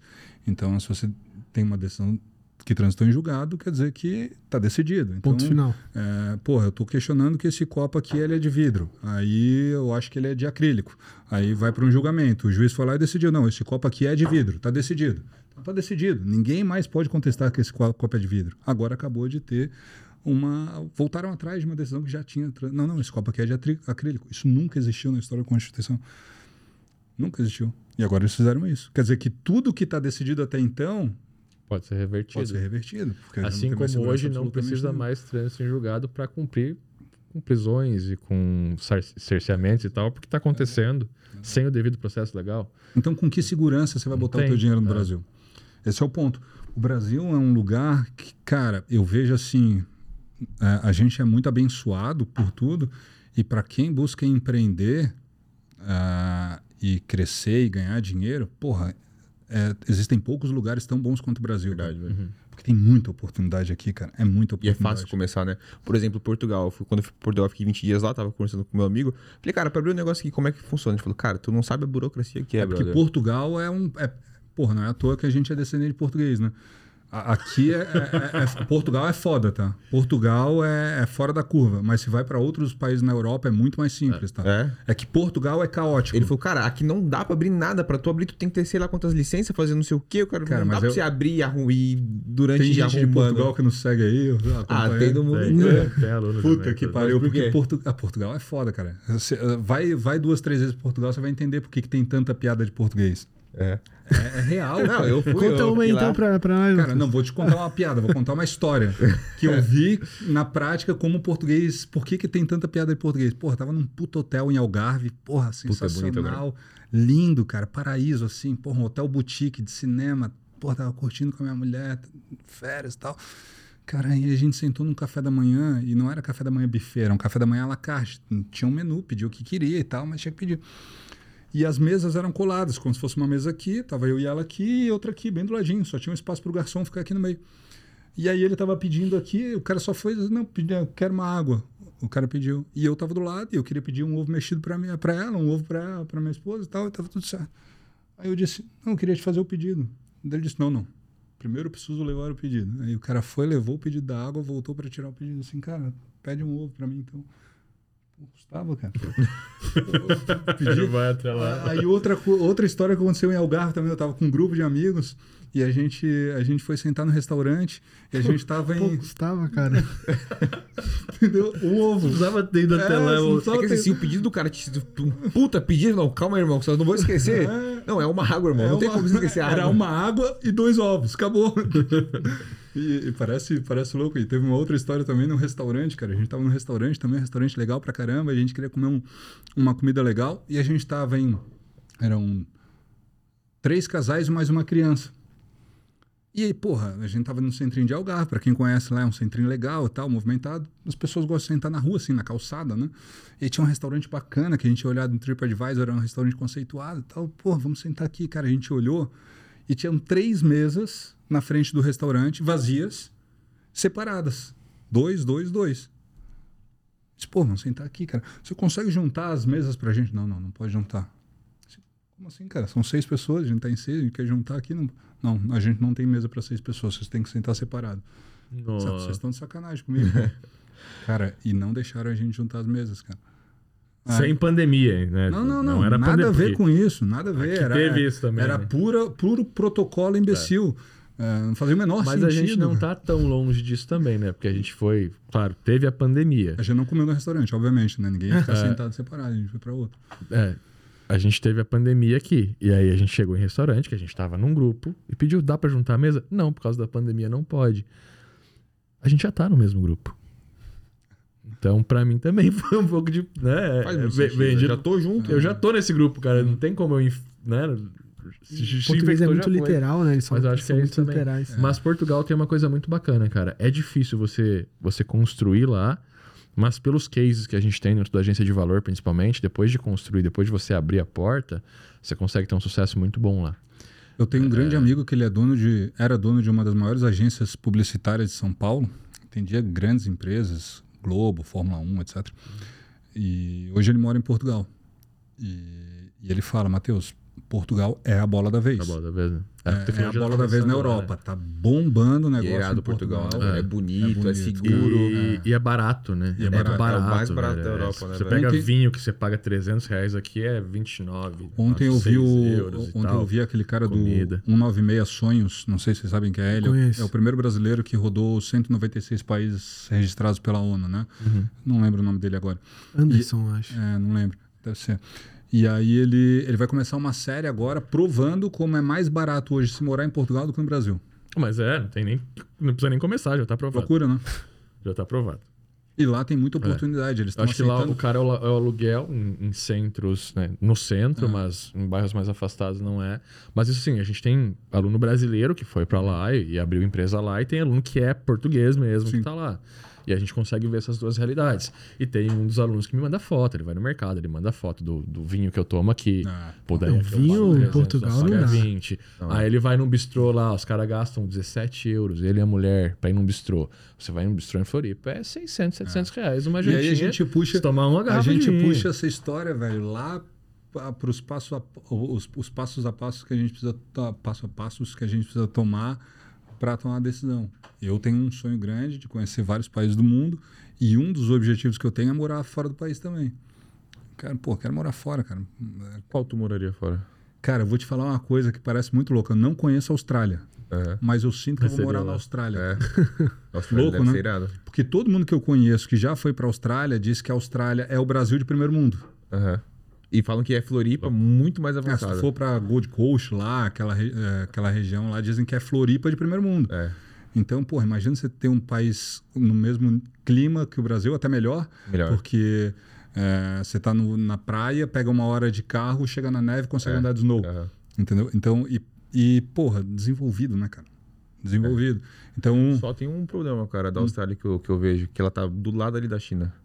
E tem os negócios de. Ah, Tem uma curiosidade não engraçada vou também. entrar nesse assunto, não. Mas assim, irmão, o bagulho é do lado e os caras estão assim, ó.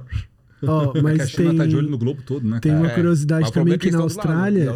Tem na. Austrália tem É, mais é, cangurus do que humanos. Então, se eles se revoltarem lá, Tem esse, tem esse problema também, né? já era. Vai segurar um canguru pra tu ver. Vai trocar soco com ele. Já viu o vídeo do cara troca soco com ele? Já viu esse vídeo? O cara trocou soco com o canguru? É engraçado, ele troca soco mesmo com o cara, velho. Porrada. Eles são fortes. Imagina. E só tem lá, né? É, cara. Que massa, velho. Nossa, até esqueci agora que tava falando, falou do canguru. Porra, Portugal, velho.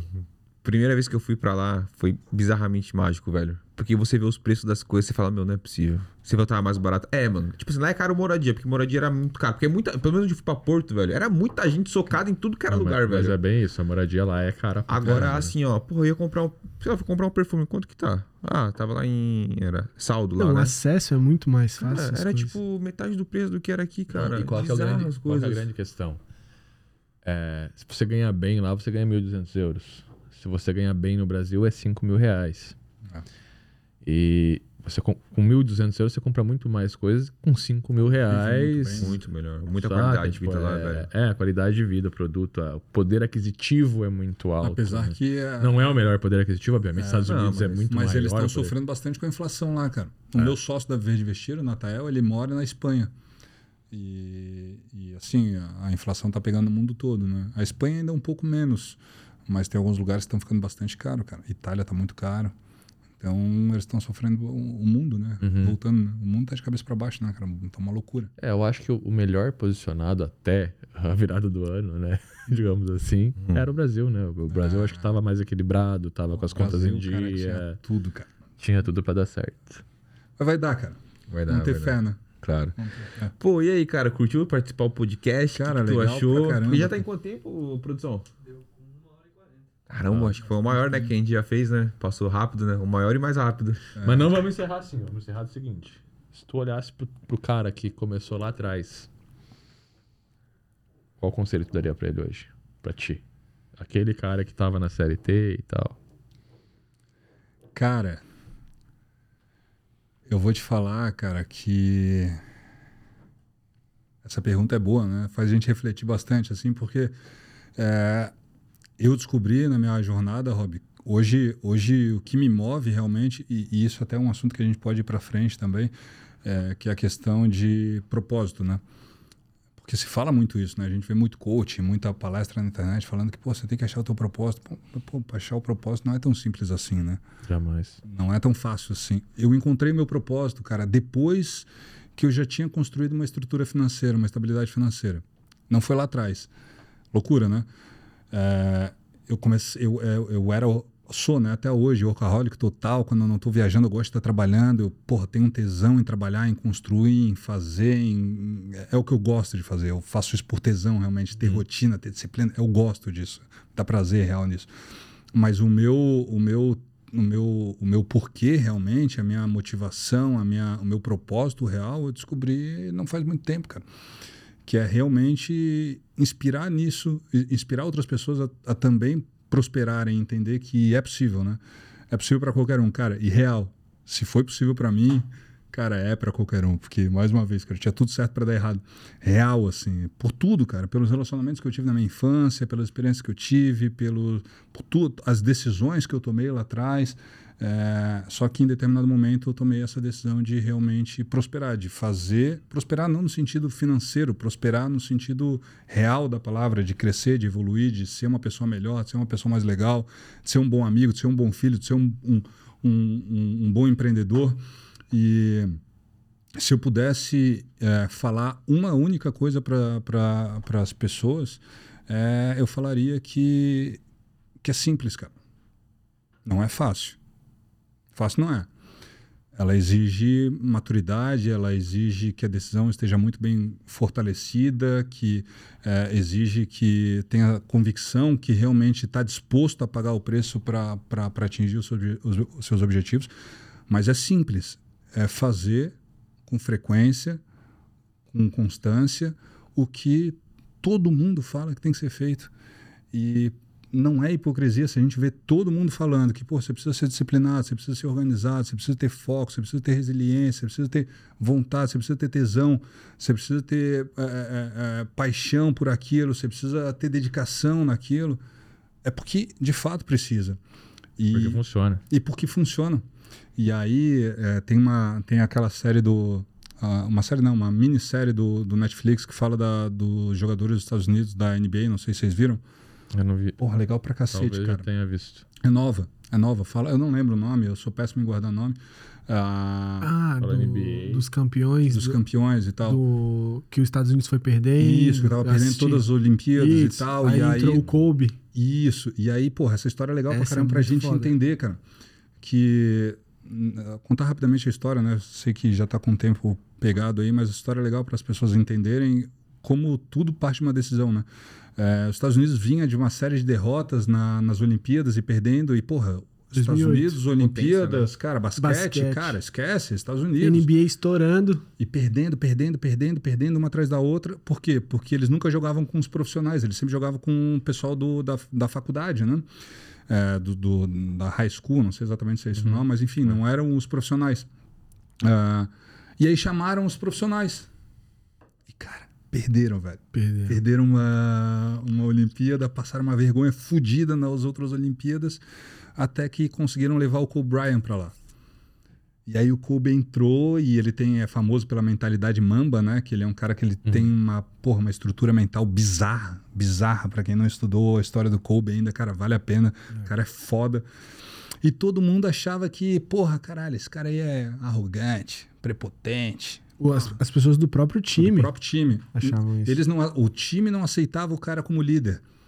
Ele era o Kobe. Tinha o LeBron James, tinha outros, os- outros astros, mas, porra, ele era o Kobe. Cara, ele tava um patamar acima. E sempre tem aquela, porra, ah, marketing, né, cara? Será que ele é Porra, isso tudo, ah, né? TV investiu no cara, porra, o cara tem um bom empresário. Então, o mundo criava justificativas para o sucesso do cara. E ele, sempre com a personalidade muito forte, ele chegava lá, cara, porra, se tu gostar de mim ou não, cara, pra mim faz a mínima diferença. E ele não fazia questão de se entrosar com o time, ele não fingia ser outra pessoa. Ele não fazia nada pra agradar os outros. Ele simplesmente estava focado no dele, cara. Ele queria ser o melhor profissional possível. Na hora que ele entrava em quadro, ele era o, dava o máximo dele, ponto final. E, e, cara, aí começaram os treinos e muita falação, inveja, intriga, fofoca e tal. E, porra, os caras fizeram a pré-Olimpíadas em Las Vegas. E aí, porra, imagina, né, cara? Aqueles monstros da NBA, os caras multimilionários em Vegas. Porra, faltava três meses para as Olimpíadas, fizeram 60 dias de preparação. Cara, chegava quinta, sexta, sábado, domingo, era balada, festa e tal. Primeiro final de semana, os caras foram pra balada. Quando eles chegaram no hotel de volta, chegaram no hall do hotel, 4 horas da manhã, o Kobe encharcado de suor, roupa de treino. Porra, Kobe, onde tava? Pô, tava arremessando. Caralho, tá aí agora? Não, tô indo pra academia. Porra, sinistro. E todo Foda. mundo, caralho, doido, né? Porra, que loucura, porra, Kobe é maluco e tal, porra. Cara, Começaram a tirar até- ele por ser louco demais, bitolado. Até assim. arrepia, porque é os caras falando isso, né? Não é que tinha alguém contando. Não, é, É, os caras que eles falando, viram. É muito Eles louco. falando a história, tá ligado? É, É. legal, cara. E aí, segundo dia também, pô, os caras, ah, vamos jogar boliche, ah, vamos fazer o quê? Daí o Kobe, não, tô legal, pô. Não, não tá legal por quê? Não, não vou treinar sozinho, cara. Só ele, sem técnico, sem nada. Pá, arremessando, arremessando, treino, cardio, esporte, pá, musculação. A vida dele estava voltada para fazer o que ele estava determinado a fazer. O objetivo dele era aquele, ponto. E, cara, a mentalidade dele, no final das contas, resumindo a história, né, para não falar tanto sobre a série, no final das contas, todo mundo entendeu porque ele é o Kobe.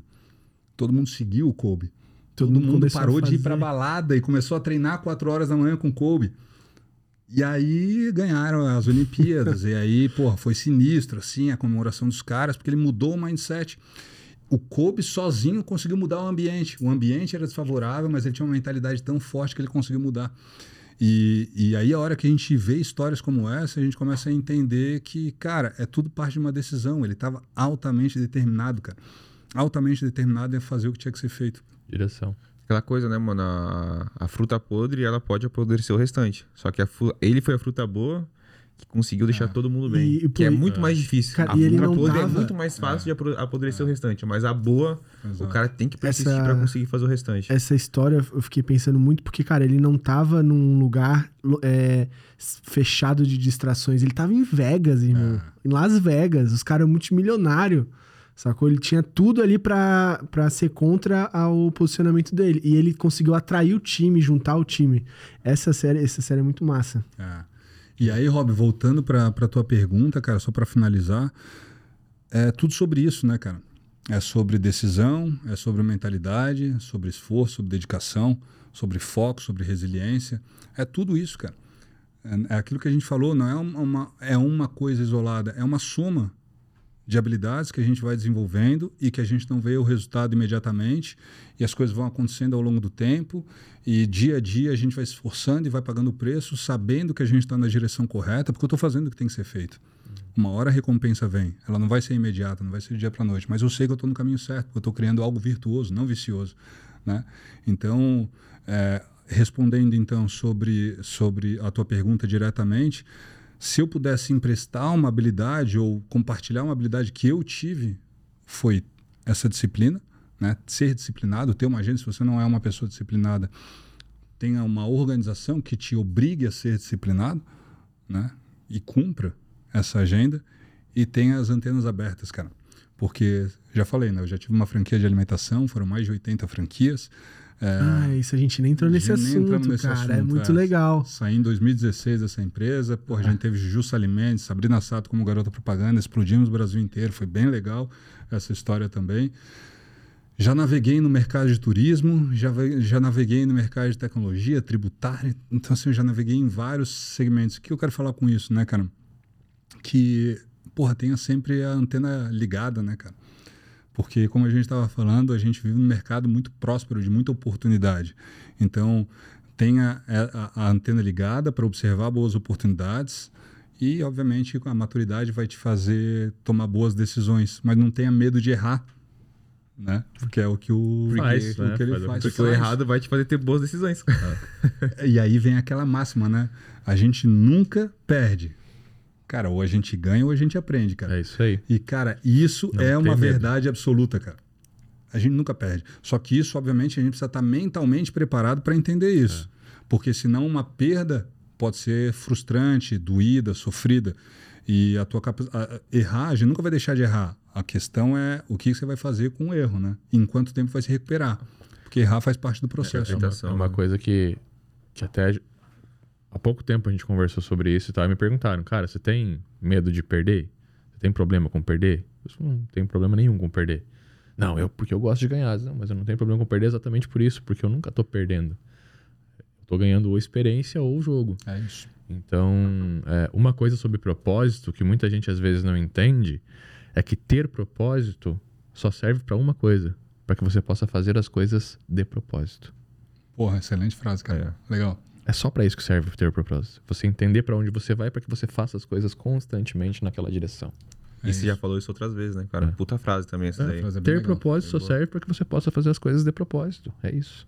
Porra, fechando então com chave, de ouro. Sensacional, Velho, pô, galera. prazerzaço. Como que as pessoas podem te encontrar então nas redes sociais? Cara, no Instagram, Matheus Faceber, tudo junto. Melhor escrever, né? Vai estar na falar- descrição. É, vai botar na descrição ali, fica mais fácil. E, e Teu é projeto isso. também, a gente pode é, colocar nosso ali. projeto da Massa. Investir, tanto para alguém que acredite que possa compartilhar algum tipo de conteúdo lá dentro, ou para quem queira aprender o que tem lá dentro, acho que pode fazer sentido Irado, velho. gente. E, pô, foi um prazerzaço estar aqui com vocês, foi legal Prazer, pra caramba cara. Que legal. trocar essa ideia e Conversamos de, passamos de tudo e ainda faltou um monte de coisa, né? Faltou. é, vamos ter que marcar mais um, então, Resenha né? top, eu acho. Resenha top. Eu acho. Foi top, Mais cara. uma. Cara, prazerzaço, muito obrigado ter você por aqui. Pessoal que tá escutando a gente, qualquer dúvida, coloca nos comentários, sugestão de conteúdo, coloca lá também, a gente sempre vai estar olhando, compartilhando. Siga a gente nas redes sociais, vai estar aí embaixo também. Compartilhe com um amigo seu que faça sentido esse episódio. E obrigado, Compartilha rapaziada. também com quem não faz sentido pra ajudar o Pra canal. fazer. Compartilha com o que não faz sentido para Pra fazer, sentido. De propósito. De propósito. E deu like de propósito também. É, exatamente. E clique duas vezes no dislike de propósito. Valeu, pessoal. Valeu, Irmão, galera. valeu, Forte valeu. abraço. Obrigado. Tamo junto, hein? Deus. Obrigado. Valeu, irmão. Satisfação. Porra. Ouça.